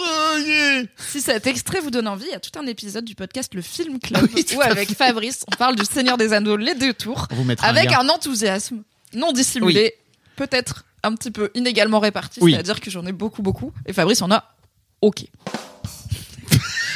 Donc c'est voilà, ça faisait deux trois Noël que euh, on, on allait euh, que j'étais un peu en lead de quel film on va voir au ciné parce que bah, je travaillais déjà chez Mademoiselle donc j'étais pas mal au courant de l'actu ciné Tout à fait. et, euh, et ben j'avais un peu l'œil, je commençais à écouter des podcasts, machin, Mhm. tu vois, sur le ciné, je, je commençais à creuser un peu ma Hmm, cinéphilie. Peut-être pas assez, non? Du coup, pas là. Mais parce que j'avais aussi entamé, alors j'avais pas encore entamé euh, mon aventure personnelle qui est que je ne regarde plus les bandes annonces parce Oui. que j'aime être surprise. Oui. Euh, j'avais vu la bande annonce de ce film, je voyais à à peu près de quoi il s'agissait, que je croyais. Nous sommes au milieu PG des années 2010. Que tu croyais PG-12, c'est ça? Non, j'avais pas réfléchi à ça. Mais je m'attendais. Nous sommes voilà, mi des années 2010. Mm. Fin décembre, Mm. je vais au cinéma en compagnie de mes deux sœurs. Moi, j'ai euh, la vingtaine. Euh, mes deux sœurs ont aussi environ la vingtaine. Je crois qu'il y avait le compagnon de ma sœur, euh, l'ex-compagnon de ma sœur qui était là. Il y avait bien évidemment mes deux parents. Papa et, Et maman. maman. Et pour le contexte, c'est peut-être bien que vous sachiez que mes parents ne sont pas très à l'aise avec tout ce qui est sexualité, obscénité, vulgarité. Et quand il y a des scènes Contrairement olé olé, à toi. moi je suis une salope, on le sait. Mais mes parents, quand il y a des scènes olé olé, Ça, ça va partir en soundboard. hein. ça va être dans le futur générique aussi. Mais après, on n'aura pas d'annonceur. On Non. dira c'est ma faute. Par exemple, cet épisode ne s'intitulera pas. Malheureusement, moi, je suis une salope, on le sait. Euh, mes parents donc ne sont pas euh, très euh, à l'aise avec parler de la chose en famille et même à la maison quand on regarde un film et qu'il y a une scène un peu olé olé qui dure plus de genre 5 secondes ma mère elle zappe elle est trop mal à l'aise ou mon père il zappe parce qu'il est pas hyper à l'aise non plus ou on fait tous un peu semblant de regarder à côté et d'être sur notre téléphone le temps que hum, ça, ça, ça passe à autre chose Ça me fait penser à euh, quelqu'un dans le Discord qui a dit merci beaucoup pour vos différents partages sur l'éducation sexuelle et le manque d'éducation sexuelle que vous avez eu dans vos familles. Oui. Euh, on- je crois que ça parlait de 40 ans toujours plus haut dans le film club parce qu'on en a parlé dans le film club et euh, ça fait plaisir de voir que même sans éducation sexuelle vous en êtes là aujourd'hui. C'était là, big up. on a fini par avoir une éducation sexuelle mais qui clairement ne venait pas forcément de nos parents ni de l'éducation nationale voilà Tout à fait. Et euh, donc voilà, on est dans ce contexte-là. On n'est pas, euh, voilà, on regarde pas des films de Bigard, je me faire des sketchs de Bigard, euh, on regarde pas des scènes de cul. Non, non, non, non. non. Je me souviens qu'il y a un film, alors si vous l'avez vu, vous saurez, mais je vais pas vous dire le titre, où il y a une scène où il y a une, une femme qui fait l'amour avec un mec qui le chevauche, ils sont tout nus et tout, et au milieu de l'acte, elle, elle l'égorge. Et c'est vraiment genre, ah quoi? Parce qu'en fait, elle couche avec lui pour le piéger et l'égorger et faire crari légitime Si défense et tout. Vous l'avez. Si vous l'avez, vous l'avez. La scène, elle est quand La même. est. Quand tu l'as vue, tu l'oublies pas. Et j'ai montré ce film à ma mère. Et donc moi, j'avais déjà vu, je savais ce qui arrivait. On était à la maison, il y avait pas mon père parce qu'il y a un peu un truc de, elle est un peu moins mal à l'aise quand on est que entre femmes, tu vois. Et je savais que la scène, elle était longue et que ma mère, elle allait vouloir zapper. Et je lui ai dit, maman, je sais, pose ta, repose cette télécommande. Ne fais pas de mouvement brusque, je sais, mais je te jure, fais-moi confiance. Il faut, il faut que tu vas rater un truc si tu zappes parce Oui. qu'elle sait jamais quand il faut revenir, tu vois. Elle a, elle a essayé, elle a pas tenu. Elle a, elle, Elle a, fait un truc genre, elle a zappé au moment où il allait avoir l'égorgement. et J'étais là, mais non, mais non, mais c'est, mais non, mais reviens. Du coup, elle est revenue, elle a du sang partout, elle comprenait pas pourquoi. J'étais là, bah voilà, t'as fait le truc. Elle a ré- vraiment pas réussi à tenir, tu vois. Donc, pour vous donner une idée du niveau de, on n'est pas une famille où ça regarde des scènes de cul, euh, de façon très à l'aise. Et, cette soirée bénie par la cinéphilie de mi des années 2010 où nous sommes allés au navire à Valence, nous avons vu le nouveau Martin Scorsese, Tout à fait. un réalisateur qui personnellement ne pue pas la sexualité dans ma tête. Bien sûr. Il y a du- de la violence, il y a du gore, il y a la mafia, enfin, du gore, il y a du sang, il y a la mafia et tout, mais La mafia. même dans Taxi Driver, il y a Jodie Foster, je crois, qui joue une très jeune euh, prostituée, Mm. euh, ou en tout cas c'est clairement sous-entendu, mais il n'y a pas de scène trash Non. euh, sexuellement parlant. L'acteur principal de ce film est Leonardo DiCaprio, qui est pas non plus un acteur. Titanic. Voilà, Titanic, Le. Attrape-moi si tu peux. euh, tu vois, il a fait plein de films et même dans ses films un peu genre la plage, euh, voilà, un peu action. C'était pareil, c'est Leonardo DiCaprio, c'est pas l'acteur que tu vas voir en te disant Ken, oh là là. euh, Ledoyen et, et euh, merde, comment elle s'appelle Tilda Swinton. Tilda- oui, ouais. Incroyable. Voilà, on Je les voit confonds toujours avec Kate Blanchett, pardon. un film avec Léo, max, on voit des Ouais. tétés quoi. Ouais. Mais ça, ça va, des tétés. Si on les voit pas trop, ça va. On voit pas du sexe. euh, Tu dis tété. Non, ou tchlouch ou bzèze ou sang mais c'est juste, j'aime bien les mots rigolos Donc, je- des fois je dis les Robert parce que je suis vraiment un camionneur bien sûr tout ça au second degré euh, c'est à dire que je ne- quand je veux séduire un homme je ne lui parle pas de mes Robert C'est- non quand même Euh, voilà donc ni cet acteur principal ni ce réalisateur sont connus pour l'aspect vraiment sexuellement explicite de Tout à leur fait. film. Et ce film ne parle pas de sujet sexuel puisqu'il parle de la finance. Euh, il parle d'un genre de trader euh, qui a arnaqué plein de gens et qui a comme le- la bande annonce le montre eu euh, une vie sulfureuse à plein de niveaux, c'est-à-dire que dans son bureau c'est l'enfer, tout le monde prend de la cocaïne à tous les niveaux. On voit dans la bande d'annonce qu'il y a un genre de lancer de, de, de personnes atteintes de nanisme qui doit qui, qui ont un genre de scratch sur le crâne et qui lancent sur une cible au bureau, en after work, en soirée d'entreprise. Donc on a un côté décadence totale du fric, de la drogue, des Lamborghini. Oui. Ok, on va voir le loup de Wall Street en famille pour Noël. Mimi, Le film que se passe-t-il? Il s'ouvre sur un bullseye. Au premier plan, un cul à Comas et DiCaprio. DiCaprio, Jack Dawson, il se penche et il sniffe de la cocaïne dans l'arrêt d'une dame dont c'est le métier. Et moi, je suis là, qu'est-ce qui se passe? Qu'est-ce qui se passe? C'est pas le mauvais film, il sort pas de film en même temps, DiCaprio. Et si vous avez vu le Loup de Wall Street, vous le saurez, il y a énormément De boule. de scènes de sexe dans le Loup de Wall Street qui sont beaucoup plus explicites Ah, c'est- que ce à quoi on s'attendait. Oui. Et désolé, mais la bande-annonce, elle était pas claire sur cet aspect-là de la décadence. Mes parents ont tenu jusqu'à, euh, ça doit La être dans un tiers du de film. Jonah Hill ou pas Non, ah ah oui, parce qu'on voit aussi Jonah Hill à un moment qui sort sa tub. Et ben c'était juste un tout petit peu après, puisque y a donc le personnage de Leonardo DiCaprio, Jordan Belfort, euh, se met avec une femme euh, superbe puisqu'elle est jouée par Margot Robbie. Ah oui. Et la première Barbie. fois qu'ils couchent ensemble, rappelons que Jordan Belfort en plus s'envoie toutes les substances euh, récréatives du monde par tous les orifices, eh bien, il ne tient pas longtemps, comme on dit. Il, va, il, il jouit un peu trop vite à son goût, puisque en un ou deux allers-retours, il jouit. Et il s'allonge à côté d'elle, et elle est un peu blasée, et il lui dit T'inquiète, t'inquiète, euh, je reviens, et enfin, je reviens, je, je vais m'y remettre. Et il est allons, donc c'est vu du haut. Ça s'arrête évidemment à la ceinture, le plan, Oui. parce que sinon, c'est pas légal. Mm. Euh, mais on a vraiment once again, Leonardo DiCaprio, Jack Dawson, le héros d'une génération, tu vois, genre qui est là, en train de se masturber avec une issue, il a la veine et tout, il est moite, à côté de Margot Robbie qui est vague, qui est seins nu et qui est vaguement, euh, qui se fait vaguement chier. Et c'est le moment où ma mère m'a dit rendez-vous à la maison. Hein. et où mes parents ont quitté la salle. Sachant qu'il y a une scène plus tard. On voit DiCaprio avec une bougie allumée, enfoncée Ah, dans le cul Putain. et une maîtresse dominatrice euh, BDSM Oui. qui euh, ne l'écoute pas quand il lui demande de s'arrêter. Et à ce moment-là, je me suis dit, c'est pas plus mal qu'il soit parti. Bah, perso, j'aurais préféré qu'ils vivent la full expérience. Mais Pas bon, moi. Parce que du coup, pendant tout, tout le temps où ils étaient là, j'étais en mode. hmm, t'as pas du tout profité du film alors? Si, quand même, bah, c'est fun, mais euh, pas autant qu'une fois qu'ils étaient plus là et où j'étais là. C'est toujours un peu gênant parce que je, je suis pas sûre que l'ex-compagnon de ma sœur était. Je le connaissais très bien à ce moment-là. Oui. Donc j'étais là. Je sais pas à quel point lui, il est à l'aise. Il vient d'un autre pays, tu vois, je savais pas où il en était. justement. Oh, mes sœurs étaient là. En effet, c'était beaucoup trop trash, mais on le savait pas. Et euh, ils ont. Je pense qu'on était sur un consensus de. Ils ont tenu plus longtemps que ce qu'on aurait imaginé. S'ils avaient pu, ils auraient zappé très vite. Mais après, pendant longtemps, on m'a plus laissé choisir le film de Noël, comme si c'était ma faute si Scorsese il avait menti dans le marketing sur le niveau de bullseye qu'il y avait dans ce film. Évidemment, mes parents ne l'ont jamais fini. Ils se sont jamais dit tiens comment ça finissait cette histoire rigolote, cet homme un peu cocasse? Non. Incroyable, le Voilà. Street. Donc euh, faites attention euh, en termes de content warning par rapport à la sensibilité de vos proches. On peut être surpris même par Scorsese et DiCaprio. Que j'ai regardé, je crois, l'été dernier avec ma fille quand même. Ouais, qu'à 17 ans, après voilà, t'as plus de facilité à admettre que la sexualité existe. Oui. J'étais juste-. Prépare-toi, Lina, ça va être un ride. Voilà. Yes. Parce qu'elle avait envie de le regarder. C'est elle, tu vois, qui m'a dit, ok, j'aimerais bien voir le Loup de Wall Street, ça a l'air ouf et tout, tu vois. Elle, elle était allée voir, elle avait, je crois, vu des extraits euh, sur TikTok, en fait, tu vois, ça se passe comme ça. C'est tout le temps comme ça. Les gamins aujourd'hui sont là. Eh putain, j'ai vu ce truc-là sur TikTok. euh, ça, de quoi ça parle exactement? Pire, j'ai vu passer ce vieux film sur TikTok. Ouais. Et t'es là. Ouais. Voilà, euh, je crois qu'elle avait vu le truc avec Matthew McConaughey, tu sais, où il. Hmm, qui est un voilà le Matthew McConaughey a un petit rôle de mentor de Jordan Incroyable. Belfort et il lui apprend cette façon de méditer un petit peu avant de d'arnaquer des gens. Bon. Oui. Quelle vie. Merci Mimi pour cette boule Voilà. noire.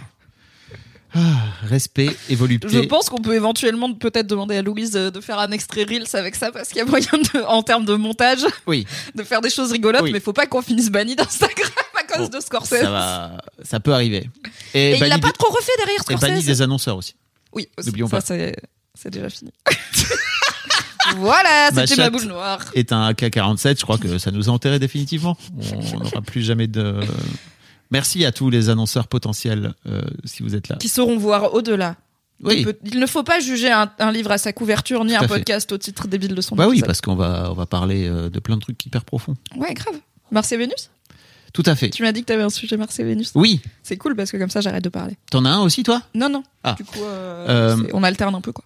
Ok, donc j'ai un sujet Mars et Vénus qui est hyper intéressant, je trouve hyper sociétal, euh, et qui en dit long sur euh, actuellement les, les les prises de tête des trentenaires, d'accord?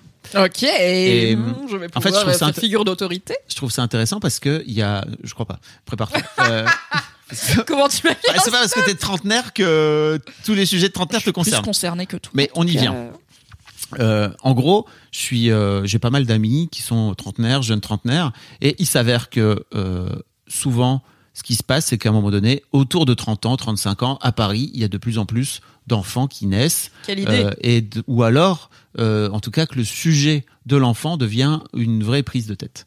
Et l'un des trucs que j'ai découvert moi, qui se faisait, qui commençait à se faire un peu dans ma génération, mais vraiment euh, très très peu, c'est que euh, souvent les couples donnent aux enfants les deux noms, le nom du père et le nom de la mère. Ça te parle ou pas? Hmm, bah, je connais des gens qui ont les deux noms, mais je connais plus de gens qui ont que le nom de leur père. Voilà. Et apparemment, ça a l'air Mais après, des fois, c'est ils ont les deux noms, mais ils en utilisent qu'un. euh, Genre, par exemple, moi, je m'appellerais euh, Myriam Egel Lachab, si Ouais. j'avais le nom de mes deux parents, mais je pourrais utiliser Myriam Egel parce que c'est plus simple que. Oui. C'est déjà chiant de s'appeler Myriam Egel avec un A avant le E. Bah voilà. Et donc apparemment, euh, c'est un truc qui se fait de plus en plus, en tout cas dans, dans la bulle que j'ai de trentenaire parisien, si tu veux, ou en tout cas c'est un vrai sujet euh, qui est en train de tourner, et je trouve ça incroyable parce que, tu vois, il y a déjà ce truc de, ok, désormais on vient accoler euh, le nom de la mère euh, à tout simplement au, au nom du père, Euh, mais la vraie question c'est quel nom désormais on met en premier? Et pourquoi Bah ouais. est-ce qu'on Bah mettrait ouais. le nom du daron en premier? Je suis là, putain, c'est incroyable cette période. Mais en fait, je, moi, j'ai, alors oui, euh, et je crois parce que j'avais beaucoup lu des débats là-dessus sur le forum Mademoiselle, donc euh, je ne suis pas experte et concernée parce que je ne veux pas d'enfant ni me marier, mais euh, j'avais beaucoup entendu parler des de ce opinions? Débat-là. Étonnant. Euh, et je crois surtout que les lectrices de Mademoiselle m'avaient appris que notamment, il me semble, en Espagne, euh, qui est un peu plus avancée que la France sur certains sujets liés à l'égalité, c'est un peu de- ça fait plus longtemps que, en fait, attends, j'essaye de me rappeler du truc. En gros, quand tu te maries, tu prends pas automatiquement le nom de ton mari, mais Ouais. les deux prennent le nom des deux. Ouais. Donc euh, moi, par exemple, si, enfin, si je me marie avec toi, je m'appellerais Myriam Egel Florent et tu t'appellerais Fabrice Florent Egel ou Egel Florent comme tu veux. Euh, et après, les enfants, tu, ils prennent l'un des deux seulement, tu vois, et du coup, de génération en génération, ça, et l'idée, c'est, et Ah, le problème, entre guillemets, c'est un peu, bah non, justement, le problème, c'est un peu, de- entre, du coup, ton enfant, attends, oui, ton enfant, il va se marier. En fait, ton enfant, il s'appelle, on a un enfant, elle s'appelle Lina Florent Egel. Mm. Elle va se marier avec Mathéo Durand Dupont. Bon, Ouais. bah, c'est trop long, tu vois. Le- leur gamin, il va pas s'appeler Florent Florent, Egel Egel Durand Dupont. Dupont. Donc chacun garde que un. Donc lequel tu gardes. Donc au bout d'un moment, Ah. en fait, il y a un des deux noms qui peut assez vite disparaître de la filiation. Soit quoi, j'ai envie de dire, c'est pas très grave euh, tant que moi je, je suis attaché à l'histoire et aux archives. Donc euh, tant qu'il y a des archives, ça va. Qu'on peut retrouver, tu vois, si on a envie de s'interroger sur sa filiation et tout et sa généalogie. Euh, mais je pense que j'espère. En fait, je comprends, je trouve que c'est un peu sympa de façon, si on réfléchit en macro, de la part des meufs, d'être en- après des siècles et des décennies de soit t'as pas de nom de famille, soit il disparaît à partir Oui. du moment où t'as un gars, Oui. d'être assez sympa pour dire, tu sais quoi, on va mettre nos deux noms. Moi, je serais là, ta gueule, j'ai mon nom, t'as ton nom. Notre enfant, il aura, on fait pile ou face au pire. Il y a pas de raison que ce soit Alors, toi ou moi. Ou alors, J'avais une autre t'as un nom chiant, j'ai un nom facile. Voilà. T'as un nom court, j'ai un nom long. Mais même si je suis là, non, mon enfant, il aura mon nom eh ben, il y a pas de raison qu'il ait le tien. Donc, on fait quoi? Mais courte paille, pile ou face, au pire, c'est pas grave, tu vois. Ce que j'avais envie de dire, peut-être, qu'il y a un truc qui peut se jouer. Déjà, c'est intéressant ce truc de perdre le nom. Je sais que, par exemple, l'histoire que j'ai entendue, c'est que mon grand-père était le dernier Florent. Et donc, il On dirait le Seigneur des Anneaux. Le dernier Florent. Et en fait, mon père, il avait un vrai truc de, tu te rends compte, c'était le dernier Florent. Et en gros, le nom, après lui, allait disparaître. Parce qu'il a eu un fils tard? Non, parce qu'il avait, en fait, euh, lui, c'était le, enfin, dans sa lignée à lui, si tu veux, c'était le dernier garçon. C'était le dernier garçon, il y avait que des filles. Et donc, en gros, si lui faisait pas de garçon, Oui, voilà, c'est ça. le nom disparaissait. Yes. Et il a eu trois fils qui ont eu même des, des fils. Et d'un coup d'un seul, grâce à nos tubs là, tous réunis, on a d'un coup d'un seul plein de Florent qui sont de retour, tu vois. Et c'est trop drôle parce que mon daron, il en faisait vraiment un vrai truc euh, de fierté, tu vois, de c'est trop bien. J'ai sauvé la lignée. Bah lui et ses frères, tu vois. Enfin, Bravo surtout- pour votre bite. Vous et- avez sauvé la sur- dynastie des Florent. Et surtout son père, tu vois. C'est-à-dire que lui, il voyait vraiment ce truc de putain, en fait, euh, c'est cool parce que euh, grâce à papa, et ben en fait, euh, il y a à nouveau des Florent. Et j'étais là, en fait, quand j'étais gamin, je comprenais pas. Je me disais, mais qu'est-ce qu'on en a à foutre en fait du pré- du nom qui disparaît? Mais c'est un, c'est a thing quoi, tu vois. Et je dis- sais, je sais, et je sais que c'est un truc qui est enseigné aux hommes. Et donc, par exemple, mon ami en question, qui ils ont pas encore d'enfants, si tu veux, mais il y avait un vrai débat entre eux. Euh, je vais pas dire leur nom, mais en gros, lui, il a un nom éclaté au sol, vraiment qui, qui est nul. Ok. Et- Mais qui est compliqué ou qui est nul, genre il s'appelle euh, Laidron. Euh, C'est pas compliqué, plutôt, mais c'est. plutôt laidron. Ok. C'est nul. Donc Jean-Michel Moche, voilà. c'est pas de sa faute. mais C'est pas de sa faute. Et, et elle, elle a un nom trop cool à prononcer. Ok. Tu vois, qui est vraiment classe. Jean-Michel Moche et Jacqueline Pipistrel. Voilà. Et donc, en fait, moi, je lui disais, non, mais en vrai, si tu prends vos deux noms, c'est complètement débile de d'abord mettre son nom à lui qui est moche. Et en fait, faut à un moment donné aussi que ça sonne bien, Bah ouais. tu vois. Tout comme toi et moi, quand on a décidé de faire ensemble un podcast, on s'est pris la tête sur est-ce qu'on fait euh, l'inclusivité et faire en sorte qu'on met d'abord les femmes devant? Mais en fait, le Mimi et Fab Show, c'est nul. C'est nul. Ça marche pas. Désolé, mais en fait, le Fab et Mimi Show, ça marche mieux. En rythme, c'est alphabétique, donc au pire. ça, à l'oreille, ça fonctionne, tu vois. Oui. Et donc, je lui disais, mais non, mais en vrai, euh, enfin pour moi, il faut vraiment que, si jamais vous avez un enfant, il faut d'abord mettre ton nom parce que, en fait, ton nom claque et en fait, lui, le sien, bah ça marche bien en plus en termes d'allitération et tout, ça fonctionne. Et t'es là, mais non, mais c'est compliqué pour lui tout. Putain, vos J'imagine le vie- gamin qui est là.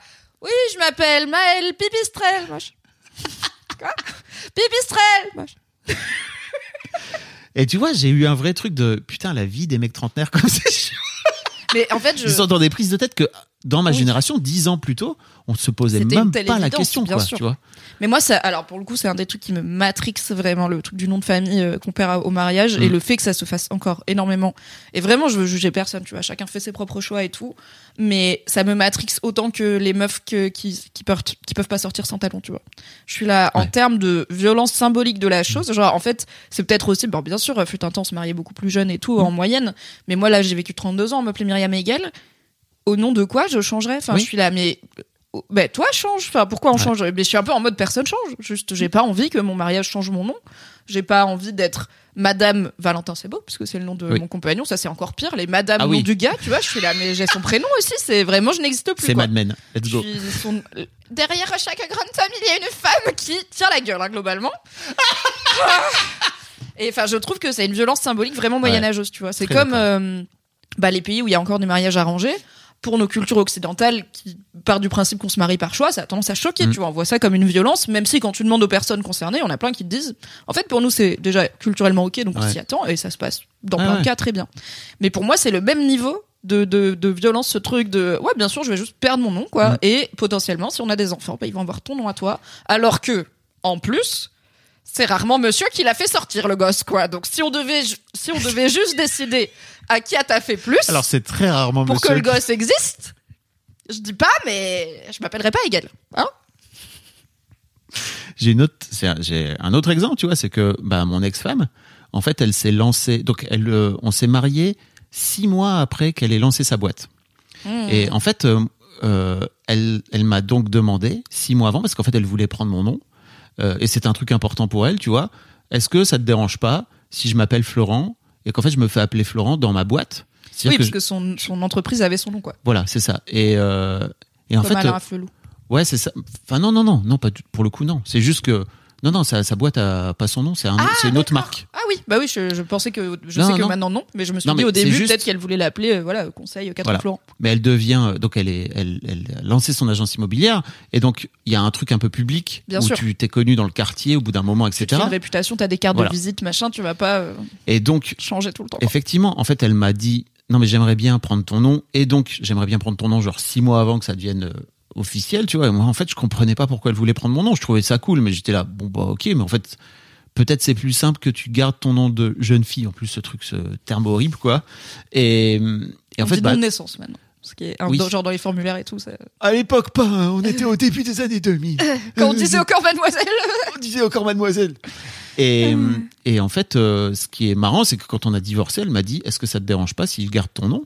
Parce que, euh, donc aujourd'hui, en fait, elle est connue, elle continue à être connue comme Catherine Florent, Oui, euh, alors que ce on, que je comprends aussi. on est de... divorcé, tu vois. Tout comme ça me paraît absurde de changer de nom au bout de plusieurs décennies parce que je me marie. Mm. Au bout d'un moment, elle a porté ton nom pendant plusieurs décennies et elle a en plus cette Plusieurs réputation. décennies. Et oui, professionnelle qui va avec. Incroyable. Donc je suis là, oui, elle va pas rechanger, tu vois. Genre, si c'est pas important pour elle, je comprendrais qu'elle le fasse. Je comprends Mm. aussi qu'elle le fasse pas, parce qu'en plus, euh, administrativement, c'est chiant, quoi. Et toi, il y a jamais un moment où t'as envisagé de prendre son nom? Ou de donner son nom à elle, à vos filles qui, je crois, s'appellent juste Florent euh, Bah, légalement, quoi. Même fait, pas Florent tiré machin. quoi. Non, mais c'était même pas une question sociétale à l'époque.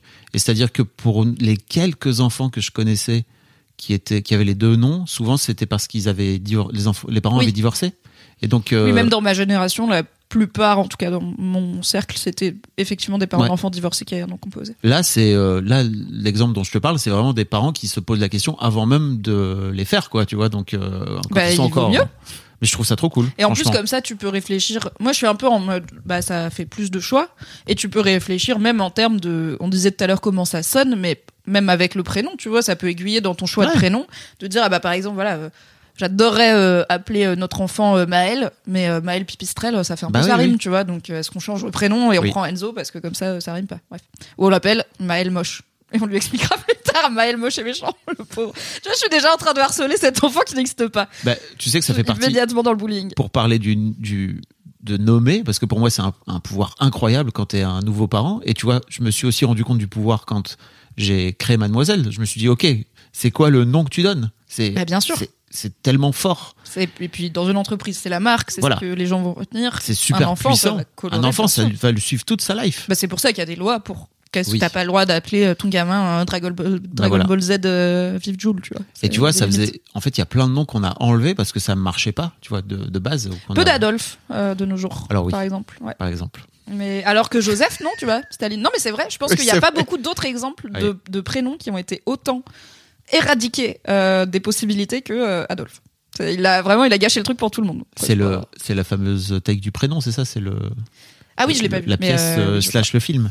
Et tu, ma question préférée. Donc moi, je suis une personne qui n'écrit pas ou peu de fiction. Ouais. Et quand j'écris de la fiction, mes persos ont rarement un nom. Et euh, quand je joue des personnages de jeux de rôle, euh, j'aime bien leur donner un prénom euh, arabe parce que j'aime bien la représentation et je suis marocaine. Wesh Et je les RPZ appelle, 1, 2, 3 Et je les appelle toujours Salma parce que c'est un de mes prénoms préférés. Je trouve que ça rend très bien et c'est pas chiant ni à épeler ni à, ni à prononcer. T'aurais voulu t'appeler comme ça? Euh, j'aime pas trop Myriam, c'est bien pour ça que je m'appelle Mimi. Mais par contre, j'adore Alix, qui est mon deuxième prénom. Mhm. J'ai une cousine qui s'appelle Salma. euh, je vais pas lui voler, hein, mais Oui. je, je trouve que ça rend très bien. Ok. Tout comme j'aime beaucoup Nawel, tu vois, je trouve que c'est très joli. Mhm. Et donc je les appelle toujours Salma et un nom de famille qui fait référence à, par exemple, dans un truc qui est pas encore sorti, je joue une une responsable euh, relations publiques et réseaux sociaux et elle s'appelle, j'ai cherché comment on dit propagande en arabe. Mhm. Et après j'ai pas trouvé, du coup j'ai demandé à ma mère parce que et après j'ai appelé. En gros, elle s'appelle Salma propagande. Les arabophones le savent et euh, pour les autres c'est juste un nom arabe, tu vois. Mais quand j'écris de la fiction que j'invente moi entre guillemets, généralement les gens ont pas de prénom. Et une des questions préférées que j'aime poser aux gens qui écrivent de la fiction, c'est pourquoi tes persos ils s'appellent comme ils s'appellent? Comment t'as décidé qu'ils Mhm. s'appellent comme ça? Je suis vraiment en mode. Comment tu sais? Mais comme quand les gens qui écrivent de la fiction, je leur dis comment tu savais que ça finissait comme ça, genre? Et ils sont là. Bah je. Genre c'est de l'histoire quoi. Je, ça- ça- oui, il va se. Et tu sais, il y a des auteurs qui disent je suis surpris de où l'histoire va, et des auteurs Ouais. qui disent je sais exactement où elle va. Mhm. Et je suis là mais comment tu sais qu'il s'appelle comme ça? Parce que c'est un bon nom, mais Mhm. comment tu. Bref, les prénoms, toute une chose. Incroyable. Et il y a beaucoup de après je vais finir de digresser. Il y a beaucoup de bouquins de fantasy, euh, notamment Le Nom du Vent, dont j'ai largement parlé et que vous pouvez m'entendre lire en podcast euh, sur mon flux de podcast. Incroyable. euh, où euh, il y a une idée qu'il y a de la magie dans le nom des choses et que connaître le nom d'une chose, c'est la posséder, connaître le vrai nom des choses, c'est avoir un potentiellement un impact dessus. Mm. Et même dans Harry Potter, tu vois, il faut pas dire Voldemort. C'est parce que non seulement c'est un peu superstition, mais littéralement le mec il a une alerte Google sur son nom, donc euh, il va peut-être venir te chercher. Donc voilà, j'aime bien l'idée de les noms ont un pouvoir, tu vois. Je trouve c'est joli. Bravo Mimi, Ben merci, bravo toi. C'est un très bon sujet. je crois aussi. Le moment reco. Le moment reco Quel est ta reco, Fab Flo? Je voudrais vous parler d'un animé. D'un temps fait, que les moins de 20 ans. Non mais attends, mais qu'est-ce qui se passe dans ma vie? Je voulais commencer comme ça. Que se passe-t-il dans ma life? Je vais vraiment écrire à Crunchyroll pour demander un sponsor. hein. Je ne sais pas ce qui s'est passé. Mais il s'avère que pendant les fêtes euh, de Noël, je suis sur euh, Instagram euh, Carlito, de McFly Carlito. Pour les plus darons d'entre vous qui ne suivez pas, bah, ouvrez le logiciel YouTube. C'est un logiciel qui fait des vidéos. Vous tapez McFly et Carlito. Ils ont une chaîne avec plusieurs millions d'abonnés, etc. Et Carlito est un grand fan de manga et euh, parle souvent de manga dans ses stories, etc. Il recommande des mangas et moi, ça m'intéresse pas de lire des mangas. Il y en a trop, c'est trop long. Ça dépend lesquels. Ça dépend lesquels. Oui, je comprends. Mais en fait, de base, mais je pas, comprends l'idée reçue que tu as sur. C'est Oui. souvent vrai. hein. c'est pas ma take, ça m'intéresse pas. J'ai pas ce temps, d'accord? Euh, et un jour, je vois euh, Carlito euh, qui dit, en tout cas que je crois lire, regardez Pluto, c'est incroyable. Pluto, P-L-U-T-O. Oui, parce que j'étais là. Plutôt, c'est l'ami de. C'est pas l'ami de Mickey, Non, Dingo, ceux- c'est l'ami de Mickey. Plutôt, c'est le chien de Mickey. Et j'avais vu quelques jours auparavant sur Netflix, effectivement, qu'il y avait un genre de d'animé qui était là, qui s'appelait Pluto, euh, avec un pitch hyper étrange du genre euh, il y a sept robots, les sept super robots se font assassiner en mode serial killer total, et en fait l'un d'eux euh, fait une enquête sur euh, qui est le tueur de ces sept super robots et tout. J'étais là, qu'est-ce que c'est que ce bordel? Et je sais pas pourquoi. Et je pense l'image d'illustration, en plus, c'est plutôt un petit garçon. Donc, euh, Euh, pas, non, non, non, pas sur Netflix. Pas sur Netflix. Donc c'est Sur les couvertures du manga, on voit un petit garçon qui a vraiment Ouais. l'air d'avoir max 10 ans, tu Ouais. vois. Donc en plus, t'es là.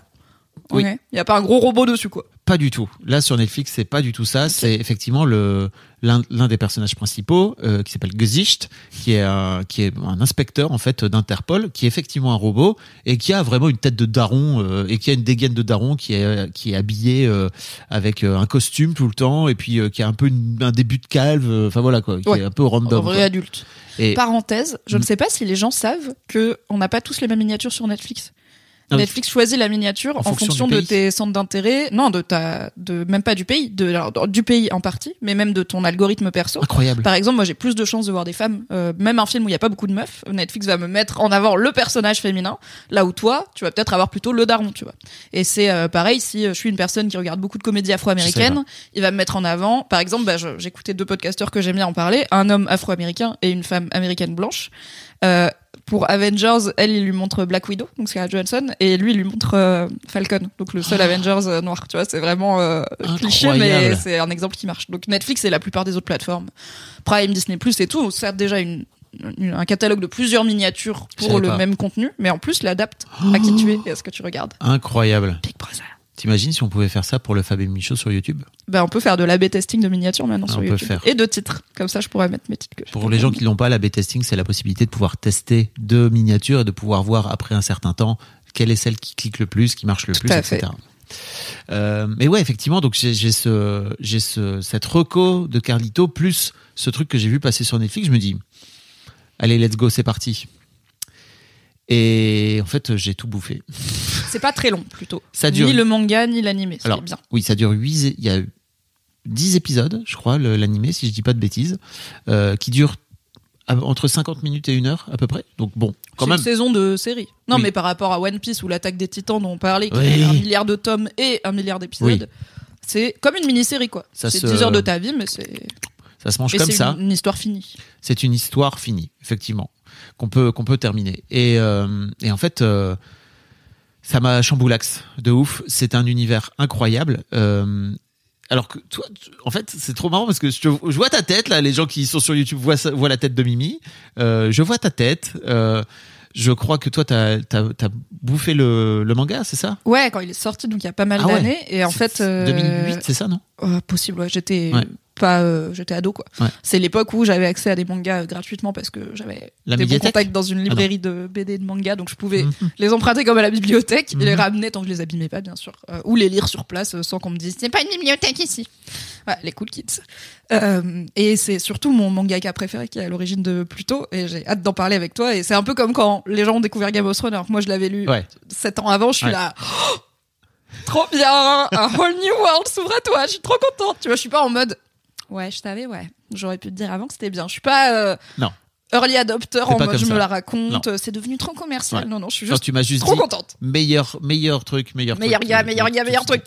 Donc, ce, effectivement, ce mangaka s'appelle Urasawa, Naoki, Tout à fait. Naoki, Urasawa. Urasawa, euh, qui a fait effectivement plein d'autres trucs, mais moi, je le connaissais. App, enfin, vraiment, moi, je, T'inquiète, on va en parler. je, dé- je débarque dans l'univers des mangas, un peu comme je l'ai fait dans pour l'attaque des titans, tu vois, déjà par l'animé, donc qui est un, un médium un peu particulier dans le manga, mais euh, aussi avec une vraie volonté de pas du tout regarder ce qui se passe autour, parce que j'ai trop peur de me faire spoiler en direct, donc je Mm. oui, le fais parce que pas. souvent l'animé il sort des années après que le manga Oui. soit fini, donc euh, tu peux vite te faire spoiler quoi. Je, je- surtout pas, j'avais pas envie. Et d'ailleurs, c'est marrant parce qu'il y a quelqu'un qui m'a envoyé un message pour me dire que euh, elle, est- elle était tombée dans, dans l'attaque des Titans euh, et qu'en fait, elle cherchait des, des podcasts, etc., qui débriefaient un peu comme on a pu le faire avec Succession.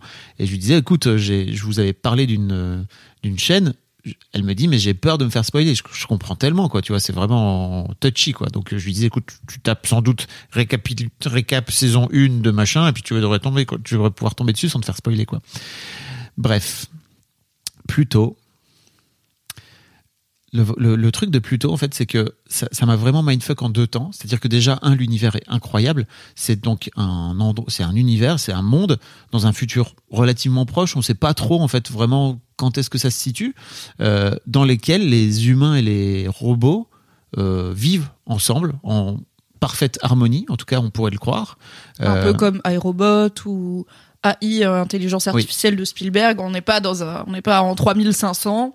Il y a des robots plus ou moins humanoïdes qui vivent euh, dans la société. C'est ok. On va peut-être y arriver euh, nous-mêmes euh, dans la vraie vie d'ici euh, quelques décennies. hein, Effectivement. Puis ça parle de ça parle d'intelligence artificielle, ça parle de façon dont les robots ont été conçus. Il y a plus ou moins, il y a des différents niveaux de robots, de technologie, etc. Et t'as des robots qui sont vraiment en mode, ok, c'est des grippins et en fait ils font juste le ménage et ils ont pas besoin de faire quoi que ce soit de plus.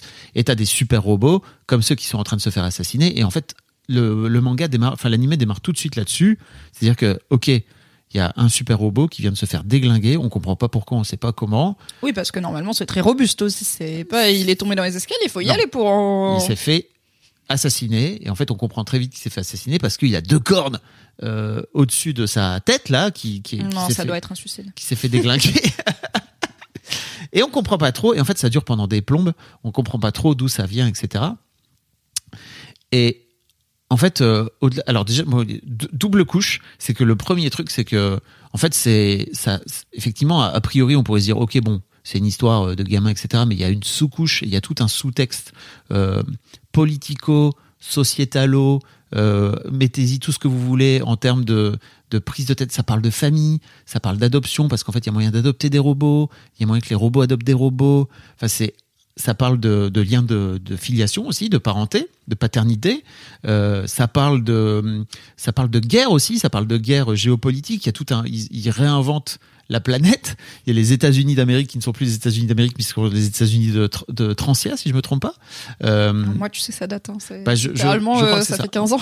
je l'ai pas renoté, mais en gros, il y a une guerre et on comprend que c'est plus ou moins la guerre du Golfe en fait qui est en train de se rejouer et que dans cette guerre, c'est les robots qui ont été envoyés au feu et donc que les super robots se sont retrouvés eux-mêmes à vouloir à décimer un nombre incroyable de de leurs finalement de leurs leurs congénères quoi et que euh, il se passe je vais pas vous en dire beaucoup plus mais sur cette base-là en tout cas, il y a un vrai Oui, c'est pas juste ah on va regarder des combats de robots, euh, c'est pas Transformers Non, quoi. Ça, Et ça c'est- parle de plein de choses Ouais. de notre société et de prise de tête qu'on peut avoir dans notre société de vivre ensemble. Ça me parle aussi de, bah, il y a des gens qui ne supportent pas que les robots com- commencent à, à fleurir et sont de plus en plus vrais et de- se retrouvent de plus en plus à, on arrive vraiment à, à les confondre avec les humains, etc. Ouais, sur des- la grande question du fameux test de Turing, euh, qui à la base est sur l'intelligence artificielle, mais qui dans les films est aussi souvent visuel, de si t'arrives plus à faire la différence entre un robot et un humain, qu'est-ce que ça veut dire être humain? Et est-ce qu'ils vont pas prendre notre place? Est-ce que c'est pas contre nature hein? Exactement.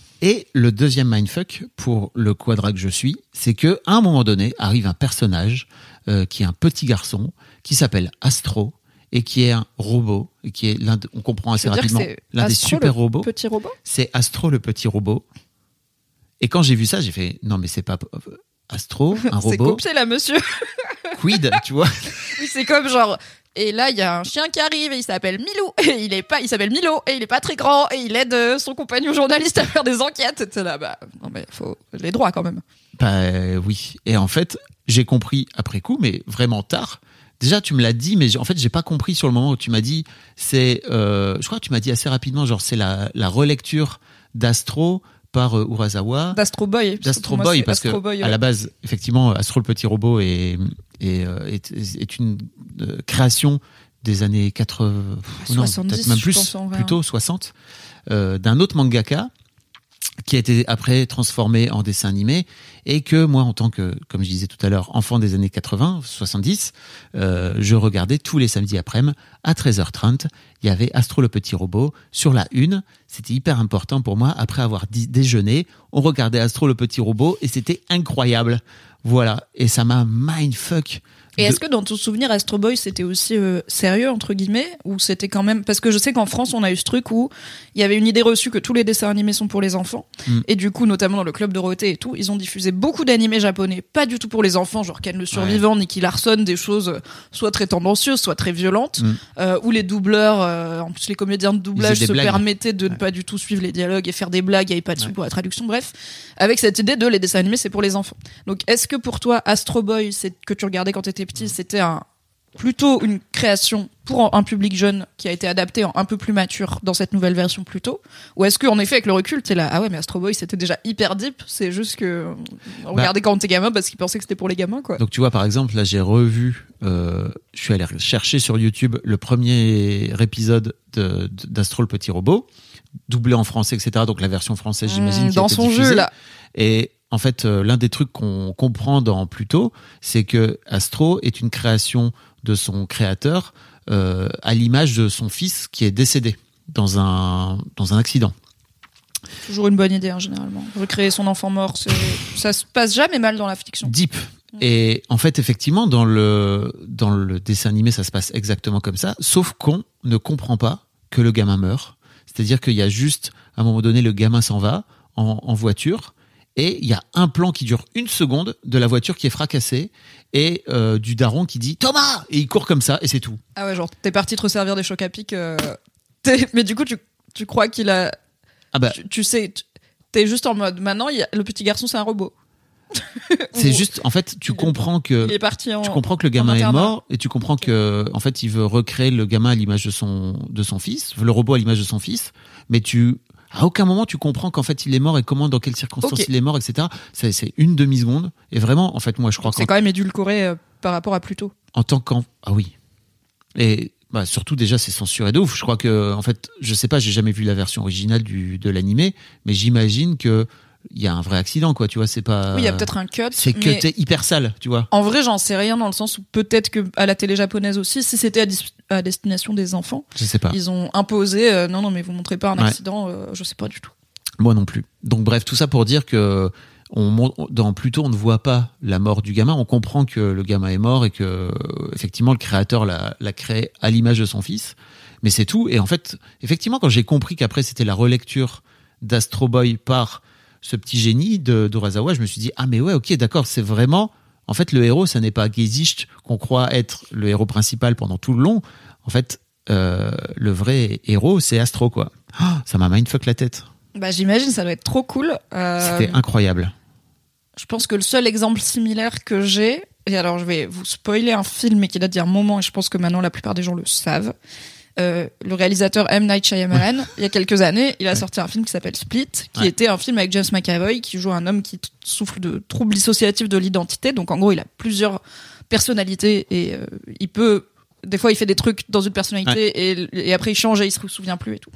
Euh, ce qui était présenté comme un thriller, il kidnappe euh, une ado jouée par Anya Taylor-Joy, voilà, il change de personnalité, donc elle, elle est là, ok, peut-être qu'il y a une de ces personnalités qui pourrait être sympa avec moi et m'aider à m'enfuir, donc c'est un peu un thriller de est-ce qu'elle va s'échapper, et à la fin du film, c'est là, j'ai jamais Ah pété un câble comme ça dans Ah ma ouais, vie au cinéma.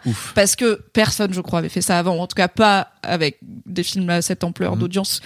Et c'est dur de le refaire après. C'est qu'à la fin, M. Night Shyamalan, il te dit, en fait, Split, c'est la suite, c'est dans le même univers qu'un film que j'ai fait il y a des décennies et qui n'a jamais eu de suite, qui s'appelle Incassable. Et on le sait parce que le héros de Incassable est joué par Bruce Willis. Et à la fin de Split, t'as Bruce Willis avec, sur sa chemise, le nom qu'il a dans Incassable, qui regarde la télé où ça parle de James McAvoy, machin. Donc t'es là, univers étendu sa mère Et ça fait trop plaisir, quoi. Donc je comprends quand t'es là, Oh en plus c'est Astro, c'est genre encore C'est mieux. Incroyable. Yes. Et tu vois, je me suis dit aussi que on vit quand même en tant que mec quadra une euh, une époque incroyable euh, en termes de nostalgie pure et de, de kiff de nostalgie. Mm. En fait, on dit souvent, ok, les boomers, euh, vous avez eu les 30 glorieuses, euh, vous avez profité de toute la vie, en fait, vous avez plus ou moins saccagé la planète et tout. Des os, pas des os. Mais là, par exemple, il y a Netflix qui vient de ressortir une, euh, un- une réédition totale des Maîtres de l'Univers. Donc avec Musclor, là, tu vois, à l'ancienne, vraiment le truc que je regardais quand j'avais 10 piges qui me... Je l'ai vu là, c'est incroyablement bien fait en plus. Euh, ça m'a flingué la tête et je me suis dit, mais mon daron, jamais il a eu Thierry Lafronde euh, en En remake. 4K. Et il l'aura jamais, tu vois. Donc on a au moins cette, cette chance-là, nous, en tant que mec quadra, tu vois, d'avoir la possibilité, parce qu'en fait aujourd'hui, là c'est Kevin Smith qui fait le, qui produit euh, le, le- les Maîtres de l'univers et qui, j'imagine, est un gros nerd et qui, Oui. euh, voilà, et lui il a C'est un réalisateur euh, américain qui est connu entre autres pour être un méga nerd. un énorme nerd et en fait lui il se dit bah moi mon kiff ça serait de juste de reprendre les dessins animés de quand j'étais gamin de les remettre euh, au goût du jour et de les sortir sur Netflix et bah toi t'es là en tant que mec de, de 40 ans et t'es là putain je suis en train de me prendre une Madeleine de Proust dans la gueule là Euh, en plus avec moyen de regarder avec ses enfants etc parce qu'on avait vu Shira euh, qui est la Oui, il y avait une nouvelle Sœur. version de Shira. De He-Man? De voilà pas, hein, bref je ne sais plus J'avais Yu-Gi-Oh! moi. Voilà, euh, et on avait regardé avec Lina et en fait euh, on avait enfin, avec ma fille donc on avait adoré et moi j'avais vraiment ce truc de putain mais en fait c'était un dessin animé que je regardais quand j'étais gamin. Là ils ont fait les les maîtres de l'univers quoi. Incroyable. Je suis un peu plus partagée que toi sur cette question parce que je suis un peu plus blasée au niveau euh, business model de l'industrie des médias par la la capacité de plus en plus réduite, surtout aux États-Unis, de faire produire des concepts originaux. Oui, des Et en fait, peut-être que, enfin, probablement, connaissant un peu le bonhomme, que Kevin Smith est vraiment passionné de, Mm. de culture des années 80 et a vraiment envie, mais peut-être aussi que si Kevin Smith il voulait faire un dessin animé, il pourrait pas le faire sans reprendre ce qu'on appelle une IP, donc une propriété intellectuelle qui existe déjà Peut-être. parce que les producteurs ne veulent pas prendre le risque et ils se disent bah là il y a déjà de base des bons cadras qui vont regarder par nostalgie et que souvent mais pas toujours euh, notamment dans plutôt et dans je pense la nouvelle version des maîtres de l'univers c'est pas le cas. La justement la Madeleine de Proust, euh, les lunettes roses de la nostalgie servent comme un cache-misère à on n'a pas fait beaucoup d'efforts. Oui. Et c'est aussi pour ça que tout le monde râle quand il y a des énièmes remakes de remakes de trucs de Ouais. machin où on est là mais il y a plus d'idées originales en fait. Et en fait, je suis pas d'enfant mais j'ai un neveu. J'ai pas envie de faire découvrir Yu-Gi-Oh à mon neveu. J'ai envie de découvrir avec lui les dessins animés Ah, cool je de comprends. maintenant, tu vois, j'ai Par contre, oui, j'ai hâte de lui montrer certains Disney mais que je considère être toujours de grande qualité. Mm. Euh, mais pas parce que enfin je serais un peu contente d'être là. Ah, putain c'est marrant genre j'ai Ouais. grandi avec et je suis contente de le partager avec lui. Mais honnêtement il y a plein de trucs euh, c'est pas grave si mon neveu regarde pas Lovina Ouais, je suis- tu vois j'espère qu'il aura mieux en fait maintenant. Et peut-être qu'il y aura un remake cool de Lovina mais qui est un autre manga euh, plus problématique. Euh, un mec qui vit dans un harem et tout bref euh, mais je, ouais j'ai moins ce truc de c'est South Park qui avait fait tout un épisode là-dessus ça s'appelle les member berries. Donc c'est des comme des baies qui te donnent cette nostalgie et les gens ils sont notamment les mecs ils sont un peu accros tu vois. Il y a un peu ce truc de tout ce qui était bien dans votre jeunesse et je, je m'inclus dedans n'est pas forcément déjà quali et, n'est pas forcément ose tellement bien que ça mérite Oui. d'être remis au goût du jour machin. Peut-être que des fois c'est juste un truc marketing. Je suis d'accord avec toi. J'ai revu les Maîtres de l'univers en V en version originale, enfin en français euh, de l'époque, c'est à chier. C'est à chier. C'est ouais après aussi voilà C'est-à-dire que juste ça a euh, très très mal vieilli. Euh, là où en fait moi ce qui m'intéresse plutôt c'est de voir comment ils ont comment ils l'ont adapté. Alors j'ai juste vu genre un demi épisode, tu vois, et je me suis dit putain en fait c'est incroyable que ça existe. Si ça tombe c'est à chier de la bite euh, après quoi, tu vois. Ouais, non, mais enfin, c'est pas ce que je dis. Ça a l'air d'avoir été fait avec respect pour Oui. l'œuvre originale et passion pour l'œuvre originale, ce qui est déjà une bonne Mm. base qui est pas toujours euh, présente. Mais euh, parfois, à force de tirer sur la corde, tu gâches une franchise et juste Mm. faisons des nouveaux trucs. I agree. Tout ça pour dire plutôt sur Netflix, si vous avez Yes. 8 heures devant vous, nom nom nom nom nom, je vous spoil pas, c'est Fran- franchement, c'est vraiment un, un moment incroyable. Quoi. Déjà, je vous en ai trop dit avec Astro en vrai. Bah, c'est toi, du coup, tu l'as découvert pendant, mais ça avait vraiment été marketé comme ça. De Naoki Urasawa reprend Astro Boy, tu vois. Ah oui. C'était vraiment genre l'événement comme quand, quand euh, le manga est sorti, tu veux quand le manga est sorti, ouais. Euh, comme si, euh, je sais pas, euh, Harlan Coben, grand auteur de fait une histoire de Sherlock Holmes, tu vois. Grand auteur de polar, fait une histoire de Sherlock Holmes, c'est marketé comme ça, c'est Sherlock selon Harlan Coben, il y a eu les droits, il Ouais, y a un partenariat et tout. Ouais. Euh, et donc, mini mot sur Naoki Urasawa, qui est donc l'auteur de Oui, oui, vas-y, Pluto et que j'adore. Je ne peux que vous conseiller l'intégralité de son œuvre. Dans ses œuvres majeures, il y a 20th Century Boys, qui est un, pour le coup un manga et animé assez connu des années 90, euh, qui est post-apo, je crois, qui parle de aussi, qui revient sur la, la- la- le traumatisme Hiroshima et nucléaire, euh, je crois, au Japon, euh, avec euh, pareil une équipe de gars, de, de petits, de petits gamins. Et, euh, et surtout, mon manga préféré de tous les temps, qui est devenu un animé pas mal du tout, qui est, je crois, est sur Netflix aussi, c'est Monster de Oui. Naoki Urasawa, que je te conseille, que je conseille à tout le monde. En version manga, il fait que 18 tomes, donc c'est, en vrai, c'est court. C'est une histoire finie. Ça a plein d'avantages. En animé, c'est long du cul, hein, si je puis me permettre. C'est 74 épisodes de 20. Ah, de de 20, 20 minutes, en minutes. plus. Ok, bah ils l'ont bien découpé parce que pour le coup, les tomes, c'est plutôt Ouais. 100-120 pages. Donc, euh, c'est en gros, euh, vous y mettez maintenant. Vous avez moyen de l'avoir fini dans, dans 6 mois. Et, et il y a des intégrales aussi où vous n'êtes pas obligé d'avoir 18 petits tomes. Disons que tu m'as chauffé, j'ai regardé, j'ai vu 74 épisodes, j'ai dit ah non. Mais pas- lis le manga, vraiment, je suis désolée, mais read the book, c'est toujours mieux, je trouve. Ouais, je suis d'accord. Et euh, pour vous faire le pitch, euh, Monster, c'est. Alors, déjà, c'est original parce que ça se passe en Allemagne, ce qui est rare puisque les mangas Mhm. se passent généralement au Japon dans un monde fantastique. Là, c'est un héros japonais, mais qui est, qui est neurochirurgien, hyper Plutôt, doué. plutôt aussi d'ailleurs, hein, ça se passe. Euh... Oui, bah, Gesicht. ouais, un- Ouais, Urasawa fait pas mal ça, et déjà c'est un peu dépaysant quand on a pas mal lu de mangas ou, ou regardé d'animés. Euh, donc c'est un neurochirurgien, c'est à notre époque, c'est un neurochirurgien japonais qui euh, travaille et vit en Allemagne, où il travaille dans un hôpital, machin. Et le, le début de Monster, c'est on lui fait comprendre que certains patients valent plus que d'autres et que euh, parfois il faut mettre un peu de politique dans ses choix. Et lui, il est là, non mais serment d'Hippocrate, mon cul, euh, je ne vais pas euh, faire passer les patients avant les autres. Et un Tout à fait. soir, il reçoit en même temps euh, deux, euh, deux enfants, des jumeaux, euh, dont les, qui ont été retrouvés chez eux avec leurs parents euh, massacrés, genre scène de crime et tout, et ils sont en- le gamin notamment est entre la vie et la mort. Et juste après, il reçoit le maire de la ville qui euh, a eu un accident. Et donc euh, l'hôpital, ils sont là, n'hésite pas à traiter le maire de la ville. Et il est là, non, non, non. Moi, j'ai dit, c'est Armand d'Hippocrate. Donc il met en jeu sa carrière et son avancement possible Ouais. au nom de voilà, et il sauve le gamin. Et le gamin, ça devient un serial killer. Et du coup, il se sent responsable. Et il est un peu obsédé. C'est un jeu du chat et de la souris entre un tueur mystérieux, l'homme qui l'a sauvé. Ça pose plein de questions Mhm. d'éthique. De, c'est alors c'est pas euh, si tu remontais dans le temps, est-ce que ce serait éthique de tuer Hitler, mais pas loin, tu vois. Ouais. De ok, euh, qu'est-ce qu'est-ce que c'est un peu l'effet papillon quoi qu'est-ce que nos choix ont comme conséquence à long terme et tout machin il finit par sillonner l'Allemagne un peu sur les traces de ce gars-là et tout c'est trop bien en termes de thriller, c'est vraiment super. Et euh, il y a un personnage de détective un peu robotique. alors il est tout à fait humain, mais il a une attitude un peu robotique qui m'avait mais terrifié quand j'étais ado. Et euh, c'est trop bien, Monster. Voilà. C'était pas Marocco, mais euh, puisqu'on parle de Naoki Urasawa, Ah je bah, suis je te- légalement obligé de me, faire la, je la me doutais que propagande. t'allais, t'a- t'allais piggyback, hein, t'allais, sauter sur mon dos. un peu vite sur Marocco du coup. que déjà Bon, on est sur 22 minutes de reco, hein, ça pas- va. Let's go.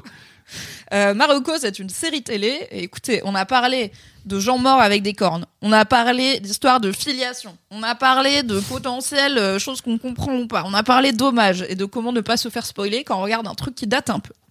Actuellement, à l'heure où je vous parle, donc en janvier 2024, la saison 4 de True Detective vient de commencer sur HBO, donc euh, Warner Plus euh, via Prime en France. True Detective euh, a une nouvelle, donc c'est une série d'anthologie, c'est-à-dire que chaque saison est indépendante des autres, même s'il y a des thématiques euh, communes. Et donc je sais qu'il n'y a pas besoin d'avoir vu les trois précédentes pour regarder la quatrième. Et en plus là, l'équipe, euh, la personne euh, showrunner a changé et c'est une femme, alors qu'avant c'était un, c'était des hommes. Et les deux personnages principaux sont joués par deux femmes avec en tête d'affiche Jodie Foster que j'adore Ouais. et euh, qui est aussi euh, productrice de cette saison. Et ça s'appelle True Detective Night Country. Donc bon. Je me suis dit, je vais y donner sa chance, persuadée entre autres par ce bon Tequila Tex avec qui j'ai fait un, un programme des séries qui nous chauffe le plus cette année et qui lui avait déjà regardé le pilote et m'a dit c'est bon, c'est tout ce qu'on aime, c'est Ah, incroyable. J'étais là, ok, je vais regarder. J'aime trop. Donc, True Detective, mon contexte avec True Detective, c'est que j'avais essayé la saison 1 en 2014. Théma comment ça date Euh, Parce que c'était une série événement où c'était le un peu le début des stars de ciné qui font des séries télé. C'était l'ère de la Prestige TV. Clairement. Et il y avait Matthew McConaughey qui était en plus en pleine Matthew McConnaissance, puisque Matthew McConaughey a deux carrières. Il a une carrière jeune où il y avait beaucoup de comédies romantiques. C'est un vrai terme hein, pour les gens qui l'ont pas. Oui, C'est pas un truc que t'es en train d'inventer. La, la McConnaissance sur Internet, c'est la renaissance de Matthew McConaughey, littéralement. Euh, tout comme on est en train de vivre une Josh Hartnett essence, euh, que, parce que Ouais, Josh incroyable. Hartnett revient là, Ouais. j'étais là, ok, elle a dit. Oppenheimer, on était Al. Euh, donc, euh, Matthew McConaughey a eu toute une période où il était connu pour faire des comédies romantiques un peu éclatées et être un Mm. peu, euh, voilà, un bel âtre que les gonzesses aiment bien. Et maintenant, c'est Matthew McConaughey, acteur extraordinaire, il peut tout jouer, Interstellar, Le Loup de Wall Street, machin. Et ça vient entre autres de Detective qui a Mud, beaucoup, incroyable. beaucoup. Tu l'as pas vu? Et non, j'ai vu Killer Joe où il joue un mec horrible, hyper violent et tout. Mud, c'est mieux. Disons qu'il ose aussi jouer des persos pas forcément Oh, très reluisants oui. et même pas forcément. Alors Matthew McConaughey est quand même plutôt beau gosse. Il peut jouer des rôles où il est euh, pas du tout mis en valeur. Ah, quoi. Et notamment, donc il joue un des héros de True Detective saison 1 aux côtés de Woody Harrelson que vous avez vu dans plein de films. Donc euh, je sais pas. Les blancs la savent pas sauter à l'ancienne. Pardon, Zombieland où il joue euh, Peaks, euh, pour voilà un film un peu moins quali. Euh, et donc True Detective, c'est ces deux détectives qui ont travaillé ensemble dans les années 90. Donc Rust Cole qui est joué Rust et Marty. Rust c'est Matthew McConaughey, Marty c'est Woody Harrelson. Matthew McConaughey, Rust c'est un gars, il est nihiliste, il dit que des trucs qui ont pas de sens en mode cette ville est bizarre. Tout pousse à l'envers. Et Marty, son job, c'est tromper sa femme, boire des canons et dire à Matthew McConaughey, tu peux arrêter de dire des trucs chelous, s'il te plaît. Donc déjà la dynamique marche bien. excellent duo. Ouais. Et, euh, et il bosse donc dans Un les années comme 90 sur un meurtre mystérieux ou une- un cadavre de jeune femme. C'est vrai. Toi, t'es le Rust et moi, je suis Marty. je bois des coups, je nique des gens et je crois pas aux énergies. oh, on devrait faire un remake.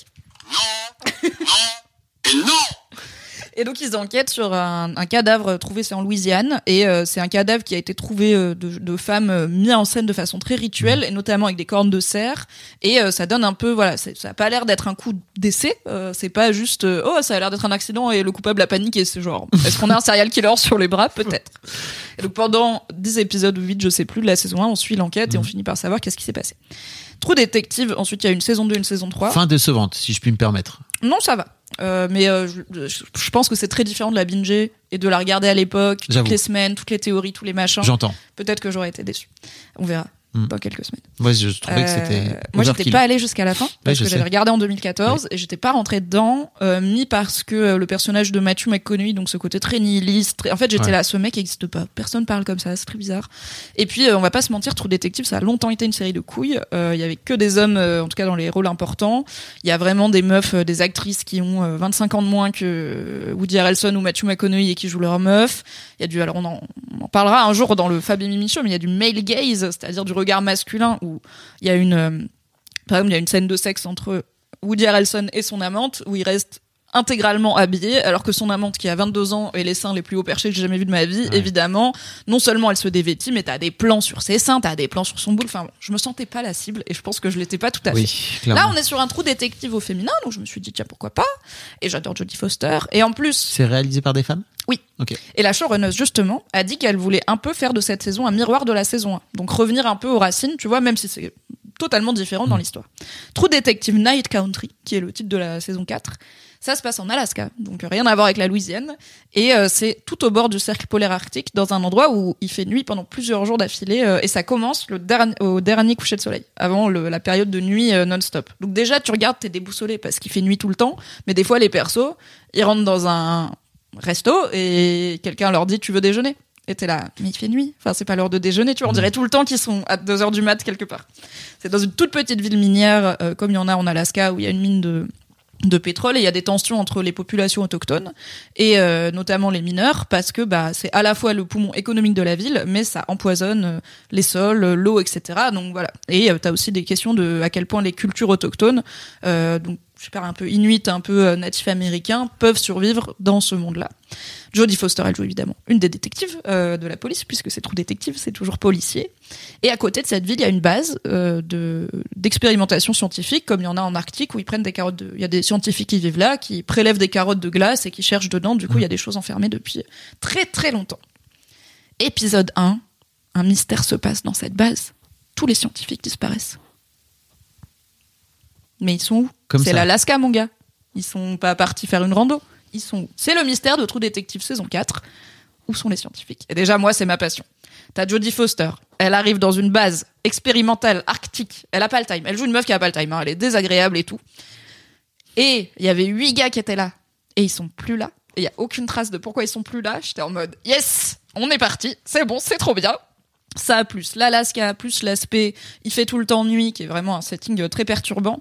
Plus il y a cette frontière où tu sais jamais s'il y a entre guillemets du surnaturel ou pas. Tu vois, t'as des trucs où t'es là, bah les persos ils ont tous leur trauma, euh, ils ont tous euh, leur euh, leur histoire que tu découvres petit à petit, machin, euh, truc qui a perdu un enfant, truc qui machin. Donc des fois ils ont des hallucinations, Mhm. donc t'es jamais trop sûr de si ce que tu vois à l'écran est-ce que c'est vrai ou pas. Et évidemment sur Reddit et dans les podcasts des théories dans Ah bah tous oui, les sens. ça, il y en a. Voilà. Et il y a apparemment beaucoup d'échos effectivement à la saison 4 et même à des à, la, saison 1 une. pardon. Et même à des trucs genre par exemple, il y a un perso dans la saison 4 où on découvre que euh, c'est un membre de la famille d'un perso de la saison 1. Donc euh, mais tu le sais parce que c'est le même nom de famille. Donc euh, moi je au bout de deux épisodes, j'étais là bon. Je suis un peu larguée parce que je vois sur Reddit plein de gens faire "Oh my god, il s'appelle truc" et moi je suis là Hmm. J'ai pas la ref parce que je n'ai pas regardé True Detective. Donc, Donc- je me suis farci la saison 1 de True Detective qui est franchement pas mal, même si les critiques que j'avais à lui faire, euh, je les fais toujours, notamment le male gaze. Euh, mais je suis très contente surtout de cette saison 4, c'est ça ma reco. Euh, on verra comment ça finit, il y a que 6 épisodes. Donc là, il y en a deux qui sont sortis à l'heure où je vous parle. où je vous parle. Ça sort tous les lundis en France. Donc à l'heure où vous regardez le Fab et Mimi Show, il y aura l'épisode 3 et on sera déjà à la moitié. Donc bon, j'ai envie de dire, regardez le premier. Si c'est votre cam, restez. Peut-être que la fin sera décevante. Avec un mystère, on risque toujours que Je le dénouement soit Oui. décevant. Notamment, comme on est dans ce truc où on sait pas s'il y a du surnaturel ou pas, et que c'est une nouvelle équipe derrière la série, des fois, il n'y a pas de bon choix parce que si la solution est surnaturelle, les gens qui voulaient un truc de détective vont être là. Non, mais d'accord, tu finis en mode c'est magique, bah on pouvait pas le deviner, Oui, c'est oui, c'est pas sûr. voilà. Et d'un autre côté, il y a des gens aussi qui vont dire, bah, moi on m'a fait miroiter du surnaturel tout le long et pas juste un truc de détective, et du coup je suis un peu déçu. J'aurais bien aimé qu'ils aient un peu le courage Ouais. et qu'ils y aillent en mode Ch'toulou, voilà. À la fin c'était Ch'toulou, peut-être, on verra. Cthulhu Cthulhu, créature de Lovecraft, euh, un genre de grande divinité un peu euh, cruelle et Qui chaotique, pieuvre qui vit dans une dimension parallèle, qui est un peu endormie, mais quand il se réveille, c'est pas bon pour nous. Bref, je suis pas très Lovecraft. Euh, voilà, donc True, Dé-. Si jamais vous avez aimé, par exemple, The Terror, qui est une mini-série par l'équipe de Tchernobyl que j'avais adoré, c'est très The Terror dans l'idée, sauf que c'est contemporain. Et euh, c'est des mystères et des mystères et des mystères. Et euh, Non, mais tu peux pas dire aux gens, regardez The Terror. regardez The sans Terror. dire Et désolé pour l'intégralité de votre vie qui en sera changée à jamais. trigger warning The Terror, quoi. Ouais, meilleure série que je ne reverrai plus jamais de ma vie. Moi, je l'ai Ça m'a traumatisé. Tu sais, tu sais dans quelles circonstances j'ai vu The Terror? Dans, Dans un, un- vol Dans un avion, ouais, j'allais entre dire.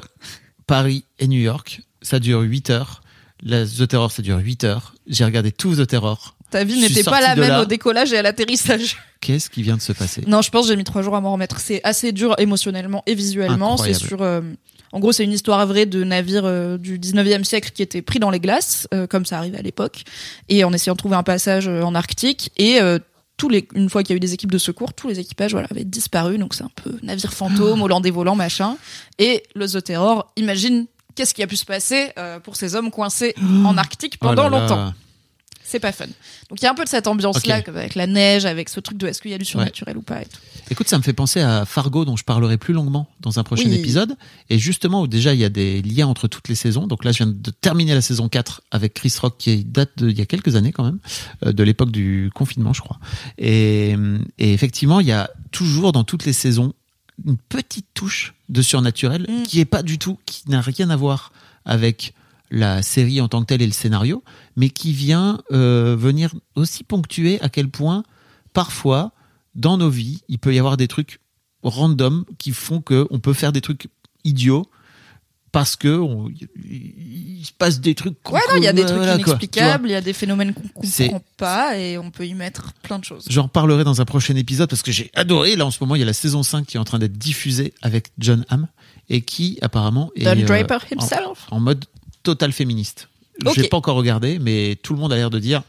Oui, oui, j'en ai entendu 5. euh, beaucoup de bien. Et euh, bah, pour finir là-dessus, je trouve ça très cool de voir aussi. euh, surtout que du coup, j'ai enchaîné deux épisodes de True Detective saison 4 et tout True Detective saison Ouais. 1. D'avoir deux. Donc c'est. Jodie Foster qui joue Liz Danvers, une détective, et l'autre personnage principal, c'est une jeune femme qui pour le coup est une a priori une autochtone du coin, qui est trooper, donc elle est moins euh, élevée dans la hiérarchie, mais elles finissent par travailler ensemble. Et ces deux femmes qui, comme dans True Detective saison 1 finalement, sont pas spécifiquement aimables, euh, notamment euh, Jodie Foster, elle joue une meuf qui est vraiment mais abrasive, genre tout le monde en a marre d'elle, elle est désagréable, elle est irrespectueuse, elle est peut-être qu'elle a couché avec la moitié des maris de la ville aussi, c'est possible. Euh, elle a une relation euh, de type maternel, euh, elle a un rôle de type maternel pour certaines personnes, mais alors c'est pas du tout une mère doudou. Oui. Et elle est vraiment, voilà, elle est pas euh, chaleureuse. Et pareil euh, pour euh, Navarro, du coup, euh, l'autre l'autre personnage féminin, qui, euh, tu sens qu'elle est hyper farouche, elle a une grosse carapace et tout machin. Il y a des scènes de sexe où on voit euh, du coup des femmes coucher, enfin ces personnages féminins coucher avec des hommes, et c'est vraiment pas des scènes pareil. de sexe comme on a pu les voir dans Ouais. True Detective saison 1, Bien et c'est une représentation du rôle d'une femme dans une relation hétérosexuelle qui est, ma foi, plutôt originale. C'est Et je sais que c'est Jodie Foster elle-même qui a fait réécrire son personnage pour qu'il soit plus désagréable. Elle était là, je veux plus désagréable. Et là, je veux jouer une meuf pas cool parce que les gars, ils jouent des meufs pas cool. Je veux jouer une femme qu'on n'aime pas pas. cool. Et Oui, les gars, ils jouent des mecs pas cool. Et en fait, le perso de Matthew McConaughey dans a un saison 1, sup. personne veut traîner avec lui. Ouais. hein. Et la série le dit pour le coup, personne veut aller bouffer avec lui, il a pas d'amis et tout. Mais il y avait un genre de culte autour de lui, tu vois, de, ces- De cette période des anti-héros. Tous les gars sur internet, ils étaient en mode non mais il a trop raison, Rust, on est vraiment un virus pour cette planète et tout. Ça fait partie des choses qui m'ont un petit peu brouté. À titre perso, j'adorais ce personnage. Alors que je suis pas du tout nihiliste pour le coup, mais je trouvais qu'il était écrit de façon euh, tellement deep. Et comme, tu dis en plus, pour moi, c'était vraiment l'époque où c'était la première fois qu'on voyait un, acteur de la trempe de Matthew McConaughey dans une série télé. Donc c'était incroyable. Quoi. Je crois qu'on Oui. se rend pas bien compte, genre huit ans après, parce qu'aujourd'hui C'était vraiment ils sont du tous, quoi. sous-cinéma à la télé pendant Ouais. longtemps. On n'a pas et là, euh, bah, même Jodie Foster, elle a pas fait un milliard de séries télé quoi. Ouais, donc euh, c'est trop cool. Et c'est chouette de voir l'évolution des personnages féminins. Et moi, je suis pour que euh, Mm. les femmes jouent des, enfin, pour qu'on ait des personnages féminins pas aimables. Mm. euh, Ouais, plein de et pas en mode Ah, elle a un peu des défauts genre non j'ai pas envie d'aller elle est raciste et tout quoi mais let's go Yes. let's go voilà True Detective bien. saison 4 actuellement en cours Je, regarde- retrouvez-moi sur Reddit pour toutes les théories je regarderai quand ce sera terminé. ok toi tu veux voir si les gens ils disent que c'est la décevant ou pas? Euh, oui, tu veux peu. pas perdre 6 heures de ta vie? Un peu. Et surtout, en on fait, sent je l'homme crois, euh, chat échaudé comme je on dit crois que j'ai envie de tout bouffer d'un coup. mais c'est si bien les théories chaque semaine Non, mais c'est bon. Ça, je... À l'heure où on parle, il y a Masters of the Air qui vient de sortir aujourd'hui. On enregistre vendredi 26 Oui. Donc euh, ça, ça va être ma cam hebdomadaire. Ça, c'est sûr et certain. alright sur on, Apple en, TV on vous en a parlé. on en parlera bientôt sur Twitch Tout à fait. abonnez-vous à ma chaîne Oui. du cul? Du cul. du cul Tiens, c'est là. Tu connais? À toi C'est à moi. oui Allez, let's go. Let's go. On joue donc toujours à Jouissance Club, un jeu de questions autour de la sexualité qu'on vous invite à retrouver notamment sur Instagram. Voilà. Quel est l'endroit le plus fou où tu as fait l'amour? Tu voudrais trouver un lieu insolite avec moi? Alors, Non. pas ça du coup. Euh, tu veux commencer ou tu veux que je commence Vas-y, vas-y, vas-y. En vrai, j'ai fait l'amour dans beaucoup d'endroits insolites euh, pour des raisons de, de, de, de, je n'avais pas d'endroit normal Mhm. euh, où faire l'amour, puisque comme vous vous en doutez, les parents qui partent du ciné pendant le Loup de Wall Street ne sont pas forcément à l'aise avec le fait que leurs enfants mineurs et adolescents Oui. aient une vie sexuelle. Et du coup, j'avais certes des copains au collège et au lycée, euh, mais je n'avais pas le droit de dormir avec eux chez moi. J'avais un lit, une place et tout. Enfin, ils pouvaient dormir à la maison, mais littéralement un autre étage. Mhm. Et pour y aller, faut aller dehors et ça fait du bruit. Donc il y a pas de nani nana en mode comme mes parents ils sont couchés, je viens te rejoindre, tu vois, c'est on se voit au petit déj avec le café et Bernard qui fait ses mots croisés quoi. Sexy. Donc euh, malheureusement euh, ma vie sexuelle c'est en partie euh, faite euh, dans des endroits de type euh, des cinémas déserts, euh, des chiottes de lieux publics et des Mhm. trucs pas très reluisants où on n'était pas forcément sur trois heures d'amour euh, mais sur bon euh, en plus avec les hormones de l'adolescence Oui. voilà. Mais parfois arrivé de faire du sexe dans des endroits peu recommandés pour ça.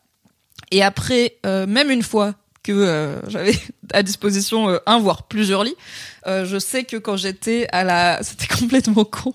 Je crois que c'est la dernière fois que j'ai vraiment baisé dans un endroit random. Ça date, hein, c'était quand j'étais à la fac. Ah. J'étais avec mon compagnon de l'époque, donc on avait chacun un appart, avec chacun un lit, et personne n'était en coloc. Donc on avait même deux endroits où baiser autant qu'on voulait, incroyable.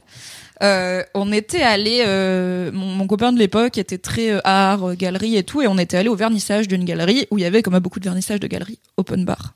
Quand tu es étudiant et que tu as un problème avec l'alcool, c'est bien parce que l'alcool est gratuit. Et en plus, c'était du champagne pas suivre du champagne open bar. Et le champagne a ce truc où il nous a rendu bourrés, mais, enfin, mais en possession de nos Mhm. moyens plus que si on était euh, à la bière ou quoi. Et extrêmement horny on main. On avait très envie de se baiser. On est vraiment parti du truc en se touchant le cul et tout. mode, Mmh. Le gars habitait au troisième. Voilà, il était même pas si tard, franchement. Genre, le vernissage, c'était à 20h, à 23h, on est rentré torché.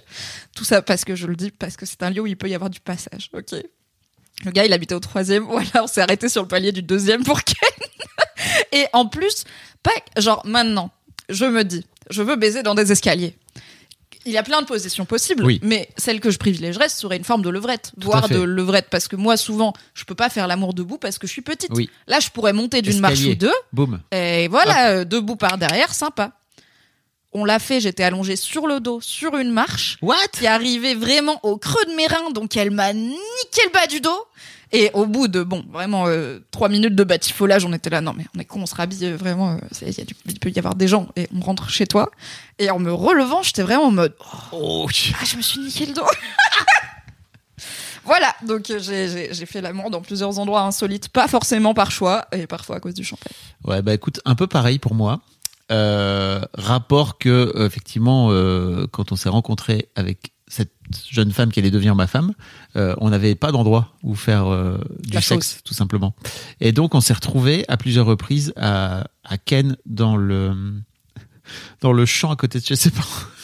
Ça, c'est voilà, ça c'est une enfance rurale, Très- une enfance urbaine. Ça pique. C'est Ouais, non, non, non, non, non, non. de fait Je suis phobique des bestioles, jamais de ma vie je baisse dans un champ. Je ne laisse pas le moindre insecte s'approcher de mes orifices. Euh, écoute, on s'est retrouvé à Ken euh, dans ma 4L, à Ah. l'arrière de ma 4L. Ça, c'est sensuel. Ça, bam Comme dans Titanic, non Vraiment la même scène. à la pareil et à se faire euh, arrêter enfin pas à se faire arrêter mais genre à se faire euh, toc toc par des flics Euh, ah, on vous êtes fait cramer gauler par des flics. par des flics Jean-Michel, t'as vu la c'est- 4L là-bas, elle grince Tu crois qu'elle a des suspensions Elle Putain. est tunée en fait en y repensant vraiment les mecs ils étaient pas obligés de faire ça quoi tu vois ils auraient pu faire style ouais, mais il passer, y a un- je sais qu'il y a un peu un truc de. Enfin, je pense pas qu'ils vous ont arrêté ou mis une amende ou quoi, mais c'est un peu un truc de. Bon, le les jeunes, là, c'est nous, ça peut être d'autres gens. oui C'est pas les. Tu vois, c'est pour info, c'est heures du illégal. mat. I know. bref on était dans une, une impasse Non, mais à cab néanmoins, tu vois, mais. Un métier, quoi. Euh, et euh, et en fait euh, là plus récemment je me suis retrouvé dans des trucs vraiment où parfois je me suis dit mais qu'est-ce que je suis en train de faire pour je ne cite je vais pas citer de situation parce que Allez je suis pas sûr Ah, d'assumer totalement ce qui je, joue. Attends, mais même moi en off, j'ai l'impression que je suis app. Bon bref, toujours est-il que euh, le divorce à 40 ans euh, amène dans des situations où tu te dis c'est quand même étonnant de vivre ce genre de truc à 40 balais passés euh, alors que On se dirait que normalement c'est la fougue de la jeunesse. peut-être on pourrait se dire voilà c'est plutôt à 20 piges comme tu le dis quoi tu vois donc c'était intéressant voilà je n'en dirai pas plus Non, parce mais je vois, ça il n'y a pas prescription Les personnes sont toujours vivantes, euh, heureusement. et non et puis il n'y a pas l'excuse de ok on était jeunes on avait nulle part Oui, baiser, oui, moi je t'ai pas raconté un truc il y a six mois, ça va. Voilà, voilà, voilà, Eh voilà, bien, voilà. amuse-toi bien. C'est tout ce que je vous donnerai pour l'instant. Désolé. Voilà. Je dirais amuse-toi bien et euh, rappelons que euh, voilà, la loi dit des choses sur les endroits où on a le droit de baiser. Effectivement. Renseignez-vous. Bon, Oui. ok. Les fils. Les Fields. Les fils. Tu veux parler en prems ou tu veux que je parle? Euh, je, comme tu veux, je peux commencer. Vas-y alors. Ok. Et ben écoute, je vais reparler un peu de série télé parce que j'ai Oh. été émue devant une série télé qui en soi ne m'émeut pas tant. Comme j'ai rarement été émue parce que ça abordait un sujet qui euh, finalement est assez peu abordé, je trouve. Euh, je regarde The Crown, la série euh, Netflix sur la, la couronne d'Angleterre et donc sur la figure d'Elisabeth II. Et euh, alors j'aime bien, euh, j'apprends des trucs, c'est un peu suranné, je sais que c'est très romancé, mais en plus je suis pas très calée sur la famille royale, donc euh, j'apprends plein de trucs. Et là c'est la dernière saison qui a eu lieu, donc la saison 6 qui se termine euh, un peu après la mort de Diana et le mariage de Charles. Au, non, ça se finit quand William et Kate Middleton se mettent ensemble, donc il y a euh, 10-15 ans. Il n'y a pas, par exemple, tous les nouveaux, les trucs plus récents avec le prince Harry qui sort de la famille royale et tout ça, il n'y a pas. Et euh, évidemment, on voit pas la mort euh, d'Elisabeth II qui est survenue après ce temps-là. Et en fait, du coup, c'est la saison où on clôture euh, plein de choses Mhm. et où on voit pour la dernière fois plein de personnages. Et aussi, c'est une saison où Elisabeth II commence à être âgée Ouais. et où sa famille et ses proches euh, qu'on suit depuis la saison 1 sont âgés aussi. Parce que si vous savez pas, The Crown, ça se passe vraiment sur de quand Elisabeth II est couronnée à euh, du coup euh, le, milieu- début des années 2000. En 1852 environ. Voilà, et c'est rappelons que c'est l'une des monarques qui a régné le plus longtemps, sinon la monarque qui a régné le plus longtemps de l'histoire, je crois, du monde. Euh, et qu'elle a vu en plus un siècle entier de, ch- de changements majeurs euh, entre euh, incroyable. le, enfin, la guerre, quoi. Ouais. La guerre Et maintenant, les iPhones. Incroyable ou pas? Et aussi, qui a vécu Tellement. plein de changements dans le regard euh, à la fois du peuple britannique, mais du monde entier sur la royauté, sur les empires, sur les familles royales, l'arrivée de la démocratie, mais- la fin de l'empire britannique. Enfin, c'est, il y a de quoi faire avec la vie Sa vie, d'Elisabeth II. Et donc pour raconter tout ça, évidemment, c'est compliqué d'avoir une seule actrice. Donc toutes les deux saisons à peu près, même un peu plus. Enfin, en gros, il y a eu quatre actrices qui ont incarné euh, du coup la reine à différents âges. Et bah évidemment, tous ses proches sont aussi joués par des acteurs et actrices qui vieillissent, euh, qui sont qui sont remplacés quand ils vieillissent. Oui. Et euh, un des personnages qu'on voit depuis le tout début, c'est la sœur de Elisabeth, qui s'appelle Margaret, qui euh, a toujours su que a priori elle, elle ne serait pas reine. Euh, mais il y a aussi toujours ce truc de tu sais que tu seras pas reine, sauf si ta sœur elle meurt. Donc tu veux pas qu'elle meure parce que c'est ta sœur, mais si elle meurt, tu seras reine. Et t'as pas vraiment envie d'être reine, mais tu vis dans un contexte où être reine c'est super important, c'est quand même le meilleur truc, c'est le truc le plus important du monde, c'est de droit divin et tout. Donc c'est les familles royales sont toutes fucked up, tu vois. Tu peux pas naître dans une famille comme ça et pas être fucked up.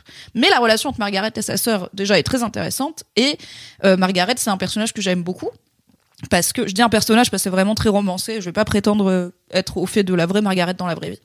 Euh, elle est notamment, elle a beaucoup plus envie de liberté que sa sœur qui est plus euh, traditionnaliste. Elle a, euh, elle est très passionnée. Elle a des histoires d'amour avec des hommes, même avec qui elle devrait pas en avoir. Donc ça crée aussi des tensions parce qu'elle a pas le droit d'épouser qui elle veut parce que la couronne, la famille royale, qui représente en plus l'Église anglicane. Quelle vie. Donc tu vois typiquement, euh, il y, a, il y a des débats de même sur la fin de la dernière saison de si un membre de la, un héritier du trône ou un potentiel héritier du trône, ce qui est donc anglican, qui est une forme de protestantisme euh, anglais, dont il sera chef de l'Église.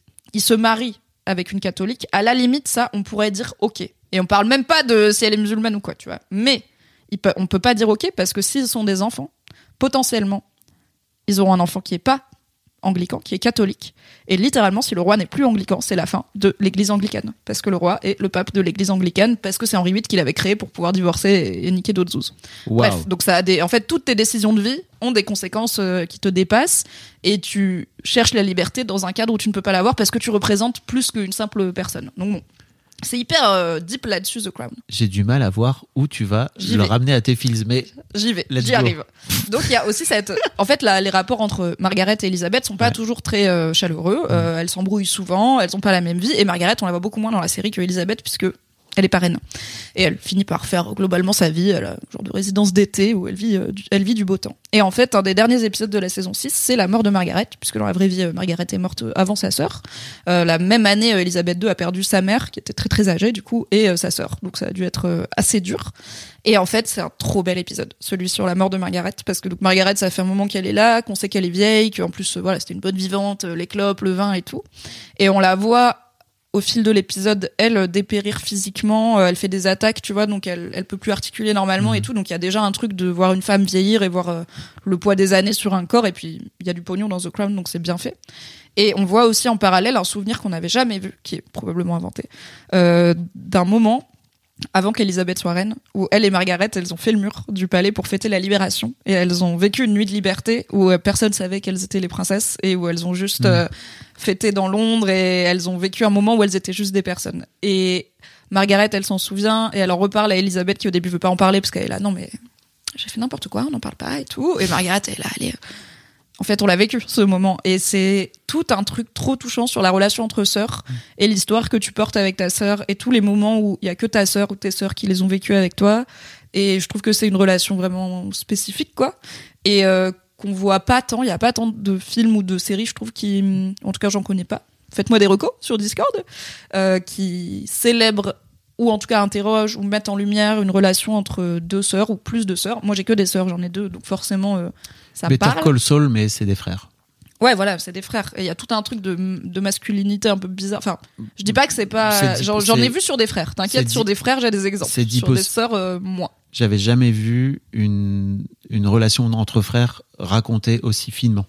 Ok. Mais Euh, oui, la fiction s'intéresse plus aux mecs. Donc, euh, Oui, oui, il y a plus d'histoires de Mm. frères. Tu vois, je peux te citer au moins trois films où le sujet c'est deux frères, soit qui s'opposent, soit qui font des trucs Ah. ensemble ou quoi. J'ai pas de, beaucoup d'exemples avec des sœurs qui viennent. Et du coup, ça m'a un peu pris en, pris en traître parce que je regarde pas The Crown euh, pour être spécialement méga ému et tout. Tu vois, je, je prends ça avec un peu de distance. Et Mm. puis, il y a un côté, bon, la famille royale, tu vois, moi, je suis pas une bandeuse de la royauté, mais ce truc à la fin où, Mm. bah, c'est.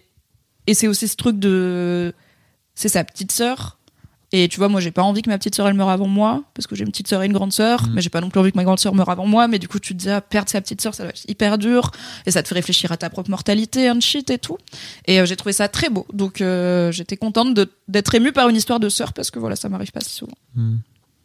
Voilà. Mais t'as raison, il n'y a pas beaucoup d'histoires de sœurs. Si seulement il y avait des jeunes femmes qui étaient capables d'écrire des histoires cool et de pouvoir incarner ces histoires. Ben, par- on y travaille, voilà. mais je t'ai dit, mes personnages, ils ont pas de prénom. Pour la dernière fois, non Non, en vrai, Mini Rocco, je l'avais noté, mais je m'étais dit, ça fait trop long, mais je le fais du coup. En fait, Il y a une bizarre, série de ce bouquins truc de dire. qui... T'entends comme t'es en train d'esquiver le truc en disant non mais mes personnages ils ont pas de prénom genre. Mais non, mais c'est une vanne, c'est juste que pour l'instant, je sais pas, j'ai du mal avec écrire de la fiction, tu vois. Genre, Ok. I know, j'ai du mal avec écrire des trucs qui sont pas euh, Bah, tu- t'es pas des obligé- articles ou des posts de pas blog. obligé d'écrire de la fiction. Mais j'ai pas envie de raconter la vie de mes sœurs, elles ont rien demandé à la vie, tu vois. Bref. Euh, Enfin, je vais pas juste faire mon autobiographie de meuf qui a des sœurs, ça m'intéresse pas. Anyway, Reco, fiction qui parle de sœurs françaises, littéraire. Il y a euh, une série de bouquins qui s'appelle Quatre sœurs, qui est écrit par euh, Malika Ferjour, qui euh, est plutôt jeunesse, mais un peu comme les œuvres de Mario de Muraille, c'est jeunesse, mais vraiment très quali et accessible à Mm. tout le monde. Et c'est sur, attention piège, cinq sœurs, et non pas quatre, mais il y a quatre tomes, euh, qui vivent toutes euh, dans une grande maison en Bretagne, euh, et leurs parents sont décédés, donc c'est leur grande sœur qui a la vingtaine qui a repris la famille. Et chaque tome est écrit du point de vue d'une des sœurs qui ont toutes des âges différents. Le premier, c'est la petite, qui, est encore, encore, qui a encore 10 ans et qui est un peu dans un monde, tu vois, de magie, de rêve et tout. euh, où elle est là, euh, elle est un peu dans le monde, voilà, semi-mystérieux. T'as euh, une ado, euh, alors c'était moi, hein, vraiment, l'ado intello, euh, un peu réservé et tout. T'as sa grande sœur lapin beige, enfin bon, t'as tout. Et euh, c'est trop cool, c'est vraiment super bien écrit. Mes sœurs et moi, on adore. Si vous avez des sœurs, ça devrait vous plaire. Ça s'appelle Quatre sœurs. Et il y a une adaptation en BD. Voilà. C'est trop cool. Je crois que j'en ai pas encore parlé dans le Fabien Michaud, mais j'ai entamé, entre guillemets, un rapprochement avec mon frère et ma sœur il y a quelques années. Et c'est dur. C'est très, très dur de euh, recréer un socle solide. Tu vois, j'ai l'impression que dans ta famille, il y a eu un truc assez sain de, de réussir à créer une sorte de, de, de, lien entre frères et sœurs, et même si, entre, entre vous, pour le coup, entre, entre les trois sœurs, euh, même si j'ai bien, si j'ai bien compris, euh, bah, comme dans toutes les familles, il y a toujours des tensions, il y a des machins, quoi. Mais, Non, mais même, t'as raison, nos parents nous ont toujours dit texto. Pour nous, l'essentiel, c'est que vous vous aimiez, vous êtes sœurs. ouais. C'est super important. Et même maintenant, encore adulte, ma mère, souvent, quand elle nous voit, tu vois, toutes les trois rigoler ou quoi, elle dit ça me fait plaisir de voir comment vous vous aimez. Ouais, c'est vraiment une réussite pour eux. incroyable. Et euh, je vois à quel point c'est difficile de recréer euh, à 40 ans, tu vois, euh, passer une, une relation authentique euh, avec euh, mon frère et ma sœur qui sont, en fait, l'air de rien, et je vais le dire, ça, va me- fait chier, mais qui ont été jusqu'il n'y a pas longtemps des étrangers pour moi, en fait, tu vois. Et c'est dur de le dire comme ça, mais en fait, on est en train de se rapprocher et je trouve ça trop cool. Mais jusque-là, en fait, comme on ne se voyait que dans des cercles euh, familiaux, en fait, on était tout le temps en train de jouer les rôles. Oui. Et vous vous voyez pas tous les trois, quoi. Non. C'était toujours un machin avec ses gosses, Oui. ce truc. euh, ouais. Oui, donc on jouait le rôle, tu vois, on jouait le rôle de euh, mon, mon petit frère jouait le rôle du petit frère, donc en fait ça ramène des vieux dos. Euh, moi je jouais le rôle du mec euh, un peu détaché et ma sœur jouait le rôle de la petite sœur, quoi, tu vois. Et en fait on a entamé petit à petit, mais c'est dur, c'est très très très très dur. Donc c'est trop bien et ça me permet, si tu veux bien, de de hum, transiter sur mes fils Waouh, quelle incroyable, Incroyable. transition. puisque l'un des trucs que j'ai tenté de faire moi, c'est en tant que parent, c'est de vraiment, notamment dire à ma fille aînée, très tôt, il y a eu une période, je me souviens très bien, CM1, CM2, où elle a été odieuse avec sa petite sœur qui a deux ans de moins qu'elle. Elle était vraiment odieuse. Ça a été, Ouais, bah les réactions des enfants quand il y a un petit frère ou une petite sœur, Ouais. alors que l'enfant avant était le premier, le seul, l'unique. ça tu vois, elle était, être elle était grande, tu vois. Et en fait, il y a Ouais, eu un moment donné où elle a, et je me souviens très bien l'avoir pris entre quatre yeux et lui dire, écoute, en fait, tu as le choix entre être une chouette grande sœur avec ta petite sœur ou être une grande sœur qui va, qui va genre euh, euh, rabaisser ta petite sœur. Et en fait, t'as pas grand chose à gagner. Moi, je te le dis parce que j'ai pas été un très chouette grand frère avec mon petit frère et ma petite sœur. Et euh, en fait, aujourd'hui, je le regrette un peu. Et franchement, si t'arrives à faire, à, je sais pas pourquoi t'es en colère comme ça et pourquoi tu la rabaisses comme ça, mais je trouve pas ça cool. Quelques semaines plus tard, spoiler, je me suis rendu compte qu'en fait, une copine à elle parlait comme ça de sa de sa Mm. petite sœur et donc elle faisait juste que reproduire et les darons laissaient faire. Donc bon, écoute, voilà, finalement, Oui, à cet âge-là, taper sur les plus petits, c'est vraiment euh, la base, easy, 101. quoi.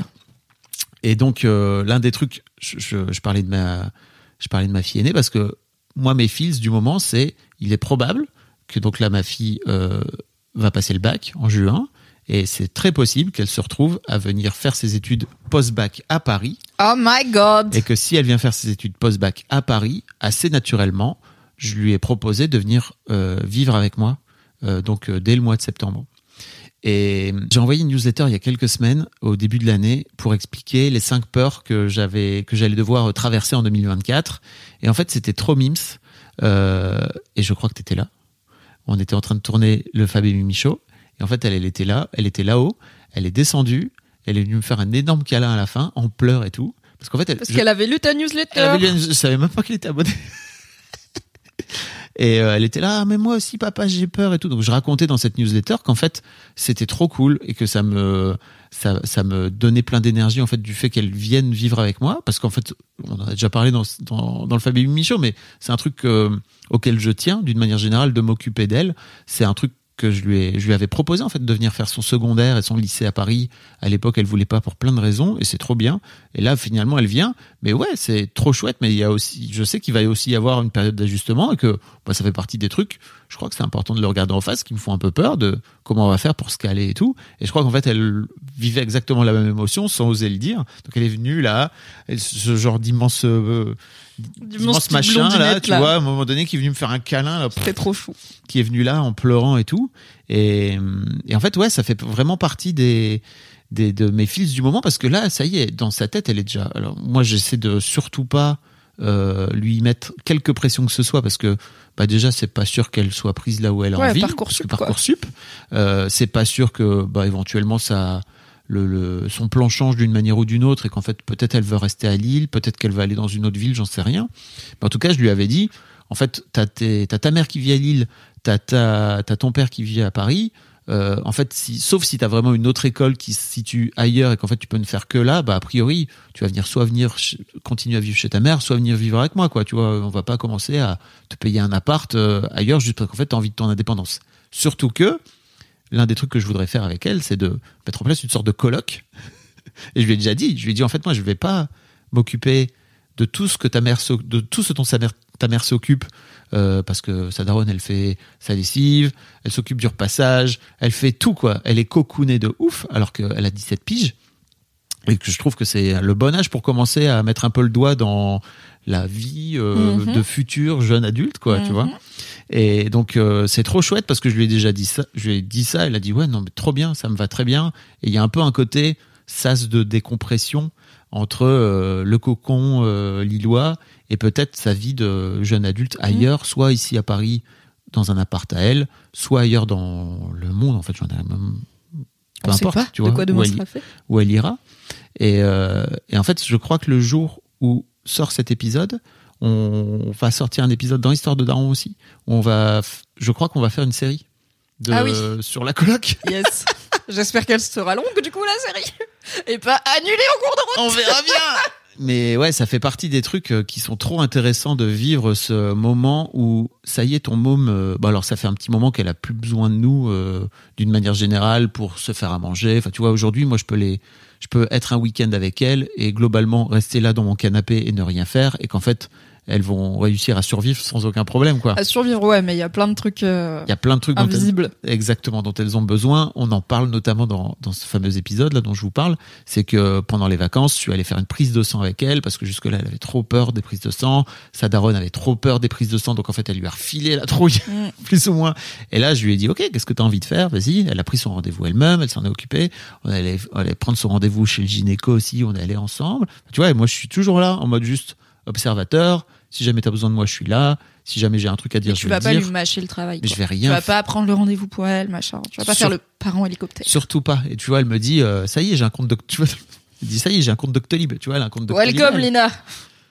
Incroyable, quoi, tu vois. Donc, euh, ouais, ça fait partie un peu des, des trucs, euh, comment dire, que je voyais un peu venir, si tu veux. Tu vois, tu te dis, ok, il y a, Oui, ça fait un moment que tu me parles de l'idée que peut-être un jour, une ou l'autre ou les deux de tes filles Ouais. habiteront avec toi de façon plus pérenne, pour un, notamment parce que bah il y a plus d'opportunités à Paris qu'à Lille euh, pour leur future mais, études et carrière. et tu sais, surtout ce truc de, de, d'entraînement, entre guillemets, à la vie de jeune adulte, je trouve ça trop intéressant parce que j'ai pas l'impression que mes parents aient fait beaucoup ça.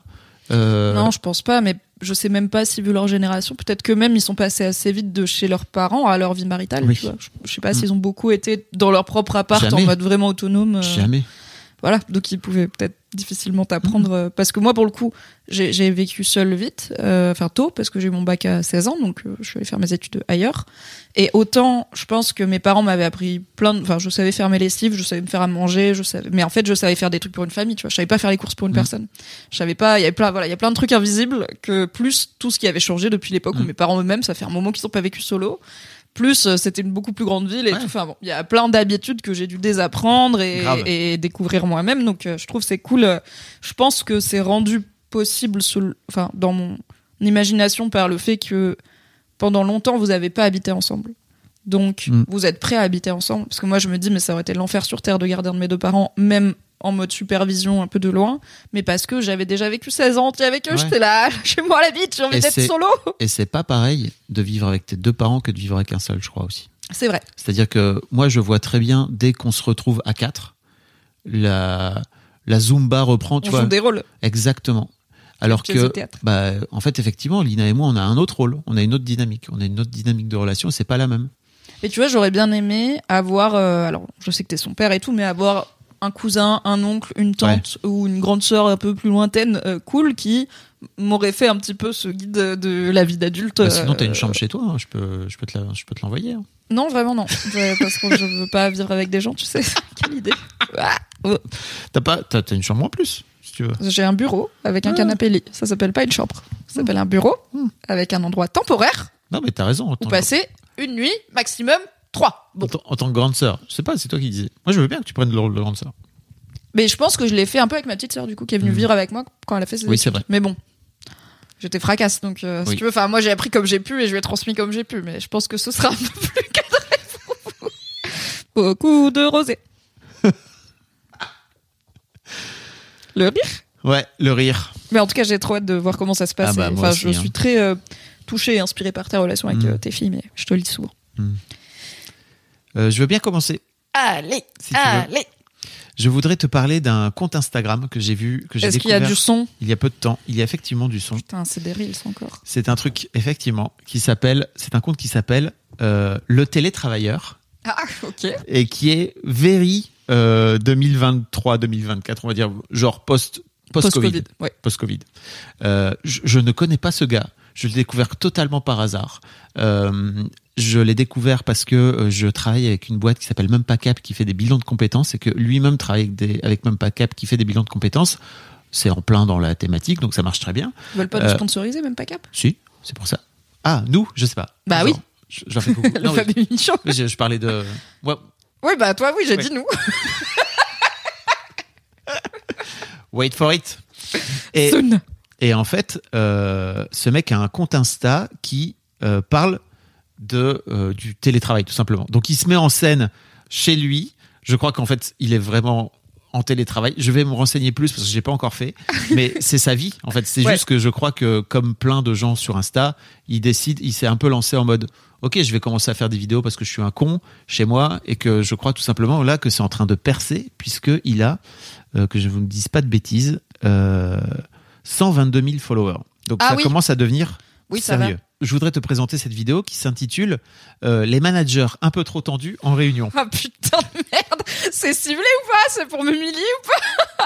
Ou c'est pour me rappeler des gens que j'ai connus peut-être? Prends-le perso si tu veux. Euh, mais... Bonjour à tous, désolé de mon retard, je finis cette déjeuner. Est-ce que tout le monde est là? Bon, je vous propose de commencer. Alors aujourd'hui, harnais obligatoire pour tout le monde, hein, parce que ça va souffler. Je vous préviens, on attend au moins 20 nœuds avec des rafales à 30-35 nœuds parce qu'on a invité Luc. Donc vous vous tenez à la rambarde, va y avoir du clapot. Hein. Ouais, j'ai invité Luc parce qu'il va nous parler de la montée de version du programme de cartographie des risques naissants, des bébés risques, Stéphane. Ouais, c'est ça. Non mais commencez pas à lui expliquer, la réunion va déjà être assez longue comme ça. Oui Thibaut, est-ce que tu peux aller aux toilettes? Bah, je sais bien que t'es en stage, mais on n'est pas à l'école là, donc non, tu peux pas aller aux toilettes parce qu'on a besoin de quelqu'un pour tenir le stylo. Je commence à vous rappeler les objectifs qu'on s'est fixés initialement. En synthèse, je veux faire plus avec moins. Donc si vous avez des idées pour automatiser certains processus, c'est le moment de vous manifester. Et le premier qui me propose une moulinette Excel, il est viré. C'est clair? Oui Stéphane On pourrait faire un TCD. Bon, qui est-ce qui a invité Stéphane là? On peut savoir? Déjà que nos réunions servent à rien parce que les décisions sont prises dans les couloirs, mais si en plus on a invité tous les bulots de la direction, on va pas s'en sortir. Donc Luc, on t'écoute et fais vite s'il te plaît. T'as même pas encore commencé à parler que je m'ennuie déjà.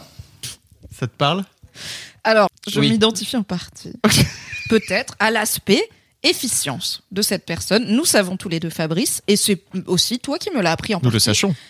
que les réunions peuvent être d'une inefficacité, d'une inefficience monstrueuse, Oui. et qu'on peut passer énormément de temps en réunion À se branler. voilà, à ne rien branler ou à se branler, c'est Mm. selon. Euh, donc, j'admets que je suis plutôt du genre à streamliner les réunions. Je vous rappelle, les objectifs, non, non, c'est pas maintenant qu'on parle de ça, parce que sinon on va jamais s'en sortir. Interruption, c'est pas le sujet. Au revoir, j'avoue. Je comprends aussi pourquoi on me dit parfois, t'es un peu sèche et au début tu nous fais peur. Parce que je le dis vraiment comme ça. Mais je me dis, moi je rends service à tout le monde, personne n'a envie de se faire chier en réunion. Et après je me rappelle que tout le monde n'est pas comme moi. Il faut laisser les gens être comme ils sont. Il ressemble un peu à Bobby de Queer Eye, physiquement, Oh. avec la barre. Oui. Euh, alright, du coup c'est Le télétravailleur. Le télétravailleur. Et ça risque de vous rappeler des souvenirs ou de vous trigger un peu si comme moi vous êtes content d'être sorti du salariat. Je me reconnais moins dans l'aspect un peu connard, tu vois, où il est là, non mais euh, déjà que nos réunions servent à rien, qui a invité Stéphane, tu vois. Je n'étais pas, je pense, aussi désagréable, j'espère, en tant que manager. J'en profite pour dire que merci Mimi, car, grâce à toi, je crois que j'ai enfin passé le cap de The Office. J'allais dire, est-ce que c'est le moment de follow up The Office? Saison 2, épisode 12, parce que j'ai décidé de passer tous les épisodes que j'ai déjà vus 40 fois et que j'ai pas réussi, Oui. en me disant, ok, maintenant tu passes le cap, et vas-y. Et donc là, je suis à l'épisode où, il s'est- où Michael Scott s'est brûlé euh, le pied avec un grille-pain et qu'il est en train de vouloir se faire materner par l'intégralité plutôt que de, de- d'aller de rester chez lui. Il a décidé d'aller au, d'aller au bureau et de vouloir se faire materner par l'intégralité de l'équipe. Et j'ai envie de le pétard J'aimerais te dire que ça va mieux, mais j'en suis, j'ai fini avant de venir à la saison 3. Ouh, ça reste. euh, c'est comme quand je prends niveau 3 euh, au resto épicé, je sais que je peux l'encaisser, mais j'en sors, je suis là. Je l'ai senti passer. Bah, trois saisons de The Office, je, je peux l'encaisser maintenant, mais je l'ai senti passer. Et il faut quand même avouer que les visios et le télétravail ont apporté une chose merveilleuse, c'est que maintenant en réunion, on peut faire des regards caméra The Office. Oui. Et ça, c'est très bien. Et ça m'est arrivé régulièrement d'en faire où il y avait notamment un running gag où il y avait un sujet sur lequel je devais bosser avec une autre personne de la boîte après qu'on ait été racheté qui était pas ma spécialité, mais en tant que rédac chef, je devais donner un avis où on me dit voilà, nous on aimerait faire ça euh, côté commerce, et moi je leur dis ok, bah je peux, vu le flux de travail qu'on a, euh, à mon avis, on peut en faire un par semaine, tu vois, par exemple. Sauf que nous on était deux à gérer ça côté Mademoiselle, il y avait deux autres personnes qui aussi géraient ça, mais qui n'étaient pas d'accord entre elles, et qui étaient les personnes qui étaient censées nous dire quoi faire. Ah. Donc à chaque fois, on finissait en réunion avec les deux personnes qui débattaient entre elles, qui étaient pas d'accord, et la meuf et moi, on se faisait des regards caméra, et on s'écrivait de côté en mode tu crois que ça va durer plus longtemps que la dernière fois? Et à la fin, on n'a jamais rien décidé, on n'a jamais rien fait. C'est le but de ces réunions à la con. Oui, j'ai perdu. Je tiens aussi à dire que merci Mimi parce que tu me faisais un screen dans ces cas-là. Et ça me faisait plaisir en disant regard caméra et je me disais ah, parfois. Euh, trop bien. Et, Et bah toi écoute, euh, moi ce qui m'a fait rire, Oh alors je lol. suis désolée parce que c'est un peu limité, ce- c'est à Paris et ce, à l'heure où je vous parle, nous sommes fin janvier et c'est prolongé jusqu'au 10 février. Donc euh, Ah oui. 2024, mais c'est trop bien, il faut que tu y ailles, tu vas trop aimer. OK. C'est une comédie musicale que j'ai vue hier. Merci à mon pote Manu qui nous a offert ça pour Noël. On y allait entre copains. Ça s'appelle Spamalot. Spamalot, c'est une comédie musicale qui parodie les Monty Python qui sont eux-mêmes déjà des parodies. Et il y a une version française. À la base, c'est une comédie musicale de Broadway et euh, bah, britannique parce que c'est par les, les mecs des Monty Python qui tournent depuis littéralement 20 ans. quoi. Mhm. C'est un méga succès comme Le Roi Lion, comme plein d'autres comédies musicales qu'on connaît pas forcément de fou en France où on a moins la culture comédie musicale. Tu l'as vu le Roi Lion euh, finalement? Pas encore, mais je l'ai eu à Noël. Incroyable. Et euh, du coup, Spamalot euh, se joue à Paris et c'est prolongé jusqu'au 10 février. Et j'y suis allée avec un tout petit peu euh, d'anxiété parce que je suis pas fan des Monty Python. Donc les Monty Python, Ah. si vous ne l'avez pas, c'est un collectif de, de comédiens britanniques qui ont fait dans les années notamment 80, 70-80, 70. je dirais, euh, beaucoup beaucoup de comédies, euh, dont des parodies euh, de des légendes arthuriennes. Enfin voilà, ils ont fait énormément. C'est culte de fou. Holy Grail, putain Sa- Sacré Graal, la vie de Brian qui est sur Jésus, Ouais. si je me trompe pas. Enfin c'est en vrai, je comprends. Genre c'est il y a plein de trucs qui me font rire, mais c'est quand même souvent très absurde. déjà pour moi. look on the bright side of life. Bah t'inquiète que je l'ai dans la tête depuis hier soir. Donc euh, les Monty Python, c'est culte, mais c'est beaucoup d'absurde pour moi et c'est ce qu'on qualifie souvent de c'est l'humour anglais quoi. C'est Mm. un peu soit t'adhères, soit t'adhères pas. Et en plus j'avais regardé ça quand j'étais assez jeune et la moitié des rêves je les avais pas et les sous-titres ils étaient bof. J'ai pas Ouais. grandi avec et tu vois ça marche pas trop sur moi. Je reconnais le talent mais comme euh, d'autres, comme les nuls, en vrai ça marche pas hyper bien sur moi non plus. Mm. Et en plus les Monty Python, t'as la barrière de c'est des références euh, culturelles britanniques et tout. Sacré Graal, avec tout ton, ton amour de la fantaisie et tout, ça t'a pas fait marrer?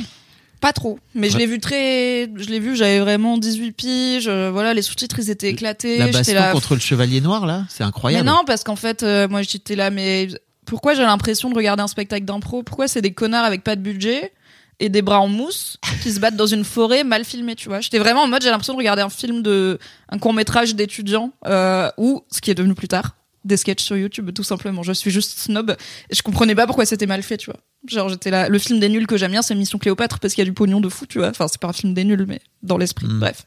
Donc même avec mon amour pour la fantasy, il y a des vannes où j'ai rigolé, tu vois. Je pense qu'à choisir, je préfère la vie de Brian, qui me fait beaucoup rire. Euh, mais euh, ça a jamais été trop ma cam. Et Spamalot, c'est la comédie musicale et Monty Python. Donc j'étais là, bon, j'espère que je vais pas être trop largué, ou que, enfin, dans les refs, ou que je vais pas être trop en mode, ah bah, du coup, ça me fait toujours pas rire. Non, c'était trop marrant. Donc c'est en français, bien sûr. Ouais. C'est par Pef, lui-même, Pierre-François Martin Laval, qui joue le roi Arthur, du coup. Si vous l'avez pas, Pef, Euh, il fait partie des Robins des Bois, Tout à fait. avec euh, Maurice Barthélémy, Marina Foïs. Ouais, je- Moi, je savais, hop, je me suis pas renseignée, et j'étais là, tu sais, on était pas mal placés. Tu savais pas que Merci encore Manu. Non, Ah, incroyable. Moi, généralement, quand je vais au théâtre, je m'attends à connaître personne parce que je connais pas les comédiens de théâtre. Mais il y avait plein de Et pubs je me partout dans renseigne- le métro et tout. euh, Mais oui, bah d'accord, mais il y a, il y a des pubs pour tout dans le métro avec tout le temps des têtes de gens, tu vois. et ouais, c'est pas mal. J'irais parce qu'on savait qu'on allait y aller entre potes. Je ne me renseigne pas plus du coup. Ok. J'étais vraiment en mode, est-ce que c'est Pierre-François Martin Laval Et j'ai pas osé le dire à mon pote Manu, je savais- et lui dire, est-ce que c'est Pef Et après, je me suis dit, ta gueule, c'est sûrement pas Pef. Et c'était Pef C'était Pef. Et il est très content parce que c'est prolongé jusqu'au 10 février. Et donc, bah, c'est une comédie musicale dans l'univers des Monty Python où on a, voilà, beaucoup de sacré Graal pour le, euh, oui, beaucoup de sacré Graal puisque c'est Arthur qui réunit ses chevaliers pour aller trouver le Graal. Il y a les noix de coco, évidemment. Il arrive avec le bruit Mm. des noix de coco Cataclope, cheval. cataclope, Et il y a aussi, alors il y a énormément de vannes qui sont adaptées au contexte français et même à la à la France contemporaine. hein. Il y a des vannes sur Macron, euh, il y a des vannes euh, sur l'actualité. Il y a plein de chansons qui sont trop bien, les gens chantent trop bien. Enfin, pour le coup, à chaque fois, les comédies musicales, moi, je suis hyper impressionnée. Tu sais, ils ont le truc maintenant où leur micro il est sur leur front. Ah ouais. Et euh, ouais, et c'est le truc le plus discret possible. Ils avaient ça aussi dans Hamilton, la comédie musicale de, de Broadway. Et quand je l'avais vu sur Disney j'étais là, c'est leur micro qui est là, parce que pendant longtemps j'étais en mode pourquoi ils ont un truc sur le front. Ah, et en fait c'est leur micro. Et euh, t'as vraiment, enfin je sais pas, t'as dû accaper là. Moi je sais pas chanter, je chante très faux, donc ça m'impressionne toujours les, les gens qui chantent juste. Les chansons sont très marrantes puisque euh, bah, les paroles sont aussi euh, des vannes. Et il y a, moi c'est mon truc bref, plein de vannes méta sur. On sait qu'on fait une comédie musicale, Oui. on sait qu'il y a un public, on sait à un moment par exemple. T'as un perso qui met une claque à un autre et le bruitage claque il est en décalé. Il arrive après et, Yes. et le perso dit bah voilà qui met des claques en retard celui-là. Et du coup en plus enfin tu vois il réagit et Trop tout. C'est trop marrant, c'est ma passion. J'étais MDR très inattendu parce que peut-être quand tu connais plus les Monty Python t'as moins de surprises mais honnêtement même mes potes qui étaient plus euh, versés dans le dans le contexte, euh, ils ont été surpris par des vannes. C'est drôle, ça dure deux heures, il y a une entracte au milieu et euh, franchement c'est trop fun, c'est plein d'énergie. Et je suis un peu vraiment en sortant, j'étais là. En fait, j'ai le seum parce que j'ai envie de montrer ça à plein de gens et je suis très déçue qu'en France on n'ait pas le. En fait, il y a pas de captation, tu vois. Ce truc, ça devrait finir sur Netflix ou au moins passer sur France Télé, euh, service public et tout, euh, en prime, tu vois. Et moi, j'ai découvert Hamilton, euh, qui est un best-seller euh, de la Bah comédie oui. musicale parce que c'était sur Disney+. Et en fait, euh, ça me saoule de parler, de faire une reco qui est, enfin, du coup, je l'ai pas mis dans ma reco, je l'ai mis dans le rire Bah, parce vont- que c'était très drôle. Ils vont peut-être le rejouer plus tard. Peut-être, mais Ouais. tu vois, genre, ça va être dans trois grandes villes, euh, Ouais. avec trois dates, et par contre, à Paris, tu peux y aller euh, tous les soirs euh, pendant six mois. Bref, sûr. ça me saoule, la centralisation. C'est la centralisation du pays. hein. Oui. Mais je me dis aussi, j'ai raté temps, beaucoup de choses en. Bah moi, moi tant mieux, tu vois, mais j'ai aussi pas grandi à Paris Oui. et Ah bah, c'est ce que c'est d'être là en mode ah yes, bah jamais hein, du coup de ma vie, mais euh, cool. Mm. C'est sûr que les artistes qui tournent beaucoup, euh, qui tournent, euh, qui sont à, à Paris pendant longtemps, généralement ils vont dans une ville en France Mm. une fois, et en fait ils y vont une fois. Il faut surtout pas les rater, quoi. Tu vois. Donc, Ou alors ils percent jamais, viennent jamais assez grand public pour pouvoir se permettre de Bien ne sûr. pas être qu'à Paris dans des petites salles. Et Mhm. tout. Donc euh, et je me dis aussi que j'ai raté probablement. En fait, comme j'aime pas trop les comédies musicales au cinéma, tu vois, les gros- les demoiselles de Rochefort, tout ça. La ça La Land. jamais- Même La Land, Après, j'aime bien, j'écoute, J'aime bien les Disney comme comédie musicale. Ouais. J'adore Aladdin, voilà. Mais euh, pas plus que, que ça. C'est- Généralement, les films comédies musicales, ça me parle pas trop. Et du coup, je me suis dit, bah, les comédies musicales, c'est pas mon truc. Et en fait, bah, là, j'en ai, ça fait la deuxième ou troisième que je vois sur scène. J'avais vu aussi Les Producteurs, qui est une parodie des films de Mel Ouais. Brooks. Donc, c'est des adaptations, les deux, de comédies musicales anglo-saxonnes, pour le coup. Et je me dis, mais en fait, les comédies musicales comiques, vraiment, c'est trop marrant, c'est vraiment Mm. trop bien. Il y a des chansons et tout. Et du coup, bah, je découvre un nouveau monde. Bravo, Après, Mimi. c'est un petit budget parce que c'est au théâtre et tout. C'est là, je crois que c'était 30, 30, 40 balles la place, bien placée. Mais de temps en temps, c'est cool. Je suis allé voir euh, Le Roi Lion avec mes filles. Franchement, scène d'intro, j'ai pleuré. Bah, j'y vais bientôt. Je me suis Euh, bah, fait- typiquement, Attrapé par le col. Oh, je c'est le même chef d'orchestre. Enfin, c'est le même superviseur, directeur musical. Parce que Pef a fait une vanne, euh, ah, parce qu'il est à, ce- de- à moitié sous la scène et à moitié là. Ouais. Et parce qu'il commandait un vrai orchestre en live. Et au moment, Pef, il lui a dit, euh, ça va, lui, il fait le roi lion à Mogador, il s'entend, il se sent plus pisser. Donc j'étais là, ok, je le revois bien, bientôt. C'est plus cher, le roi lion. Oui, C'est un cadeau de Noël. tout à fait. Spamalote, c'est très drôle. Et si vous êtes fan des Monty Python, ce sera encore mieux pour Mm. vous. Voilà. Jeudi février. On a Alors, une question tout à fait. pour la famille Milia, qui est donc une rubrique bonus de ce podcast, Tout de cette fait. émission, que vous pouvez retrouver en vous abonnant au tir Hot Hot Hot sur notre Patreon. Merci. Euh, vous êtes donc les seules personnes à avoir accès à la famille Milia Oui. et à pouvoir nous poser des questions ou nous imposer des sujets. Tout à fait. D'abord, on va diffuser la question pour tout le monde afin de vous donner la première envie, dose est gratuite euh, Et la réponse, vous pourrez la retrouver tout simplement sur le Patreon. sur le Patreon. On vous mettra le lien dans les notes de cet épisode. Vous connaissez. C'est une question de notre amie Anne-Laure. Que j'embrasse et qui a failli faire partie de ma reco puisqu'elle nous a emmenés dans un délicieux restaurant dont Tout je vous parlerai euh, Plus tard. de ces quatre. Euh, Anne-Laure qui est donc la- la- la- l'autrice et la créatrice de ce podcast qui s'appelle On the Verge, dont je vous a déjà parlé, et qui est également géniale puisque elle a tout simplement décidé de s'abonner au Patreon et au, à la famille Milia. Hot, hot, hot. Salut Mimi, salut Fab. Moi j'avais une petite question à vous poser qui est en rapport avec l'amitié. J'aurais aimé savoir ce que votre amitié mutuelle vous apporte, euh, à savoir pour toi Mimi d'être euh, amie avec un homme euh, qui a une quinzaine d'années de plus que toi, qui a aussi été ton patron, Mhm. et savoir aujourd'hui voilà ce que cette amitié t'apporte. Et pareil pour toi Fab, savoir ce que ça t'apporte d'être amie avec une jeune femme d'une petite trentaine d'années, aussi euh, mature et, euh, et les Elle est féministe mature pour et son âge. engagée que Mimi. Euh, voilà ma question. Je vous embrasse tous les deux. Bye. Merci, Anne-Laure. Anne-Laure, je t'aime trop. Donc vous pourrez retrouver la réponse À cette très bonne question, si je peux me tout permettre. simplement sur Patreon. A few moments later. On retient quoi de ce dixième épisode de Fab et Mimi Show et officiellement le début de l'aventure hebdomadaire Fabrice? Que je vais euh, monter cet épisode dans un temps record pour commencer. Désolé, c'est ma faute. C'est pas grave. Mais ça fait partie aussi, je trouve, des trucs, tu vois, qui m'enthousiasment parce qu'il va falloir les ajuster. C'est trop intéressant. Ouais. Euh, et ça fait aussi, pour- c'est aussi pour ça que j'ai envie de faire ce truc avec toi, c'est que je suis trop heureux de travailler avec toi et que en fait ça amène d'autres contraintes que de faire tous les trucs dans mon coin, tu Oui. vois. Donc c'est trop intéressant. Oui, ça commence à faire un moment que tu bosses pas mal tout seul ou avec une personne qui t'aide genre en Oui, alternant. j'ai une ou quoi, mais alternant là, ou j'ai un euh, alternant, c'est c'est sûr. Pas pareil quoi. C'est moins à toi de t'adapter. Enfin, c'est toi qui leur donne du travail là. euh. Et de retravailler avec toi, c'est trop cool. Plaisir. C'est trop trop cool. Bah écoute, pareil, je suis très contente qu'on en soit à l'épisode 10, mais on n'avait aucun doute sur le fait que, en fait, on n'a jamais douté de toi et moi, on aurait envie de faire ça 1000 épisodes. Hmm. Juste si jamais personne écoutait du tout, on n'en aurait peut-être pas fait 10 ou on l'aurait gardé pour nous. Euh, mais euh, je suis contente, mais pas surprise qu'on soit arrivé à l'épisode 10. J'ai hâte de l'aventure hebdo. Je suis très contente des retours qu'on a. Et j'ai l'impression qu'à chaque fois c'est plus long, euh, qu'on a fait un épisode de 4 heures, et en même temps à chaque fois c'est intéressant, donc pas des os. Hmm. À la Semaine prochaine On se remet un petit coup de mariachi pour fêter ça Ouais, ok. J'ai pas le Yes, casque, mais yes, j'en ai pas yes, besoin parce yes, que yes. le volume est tellement fort. Je l'entends.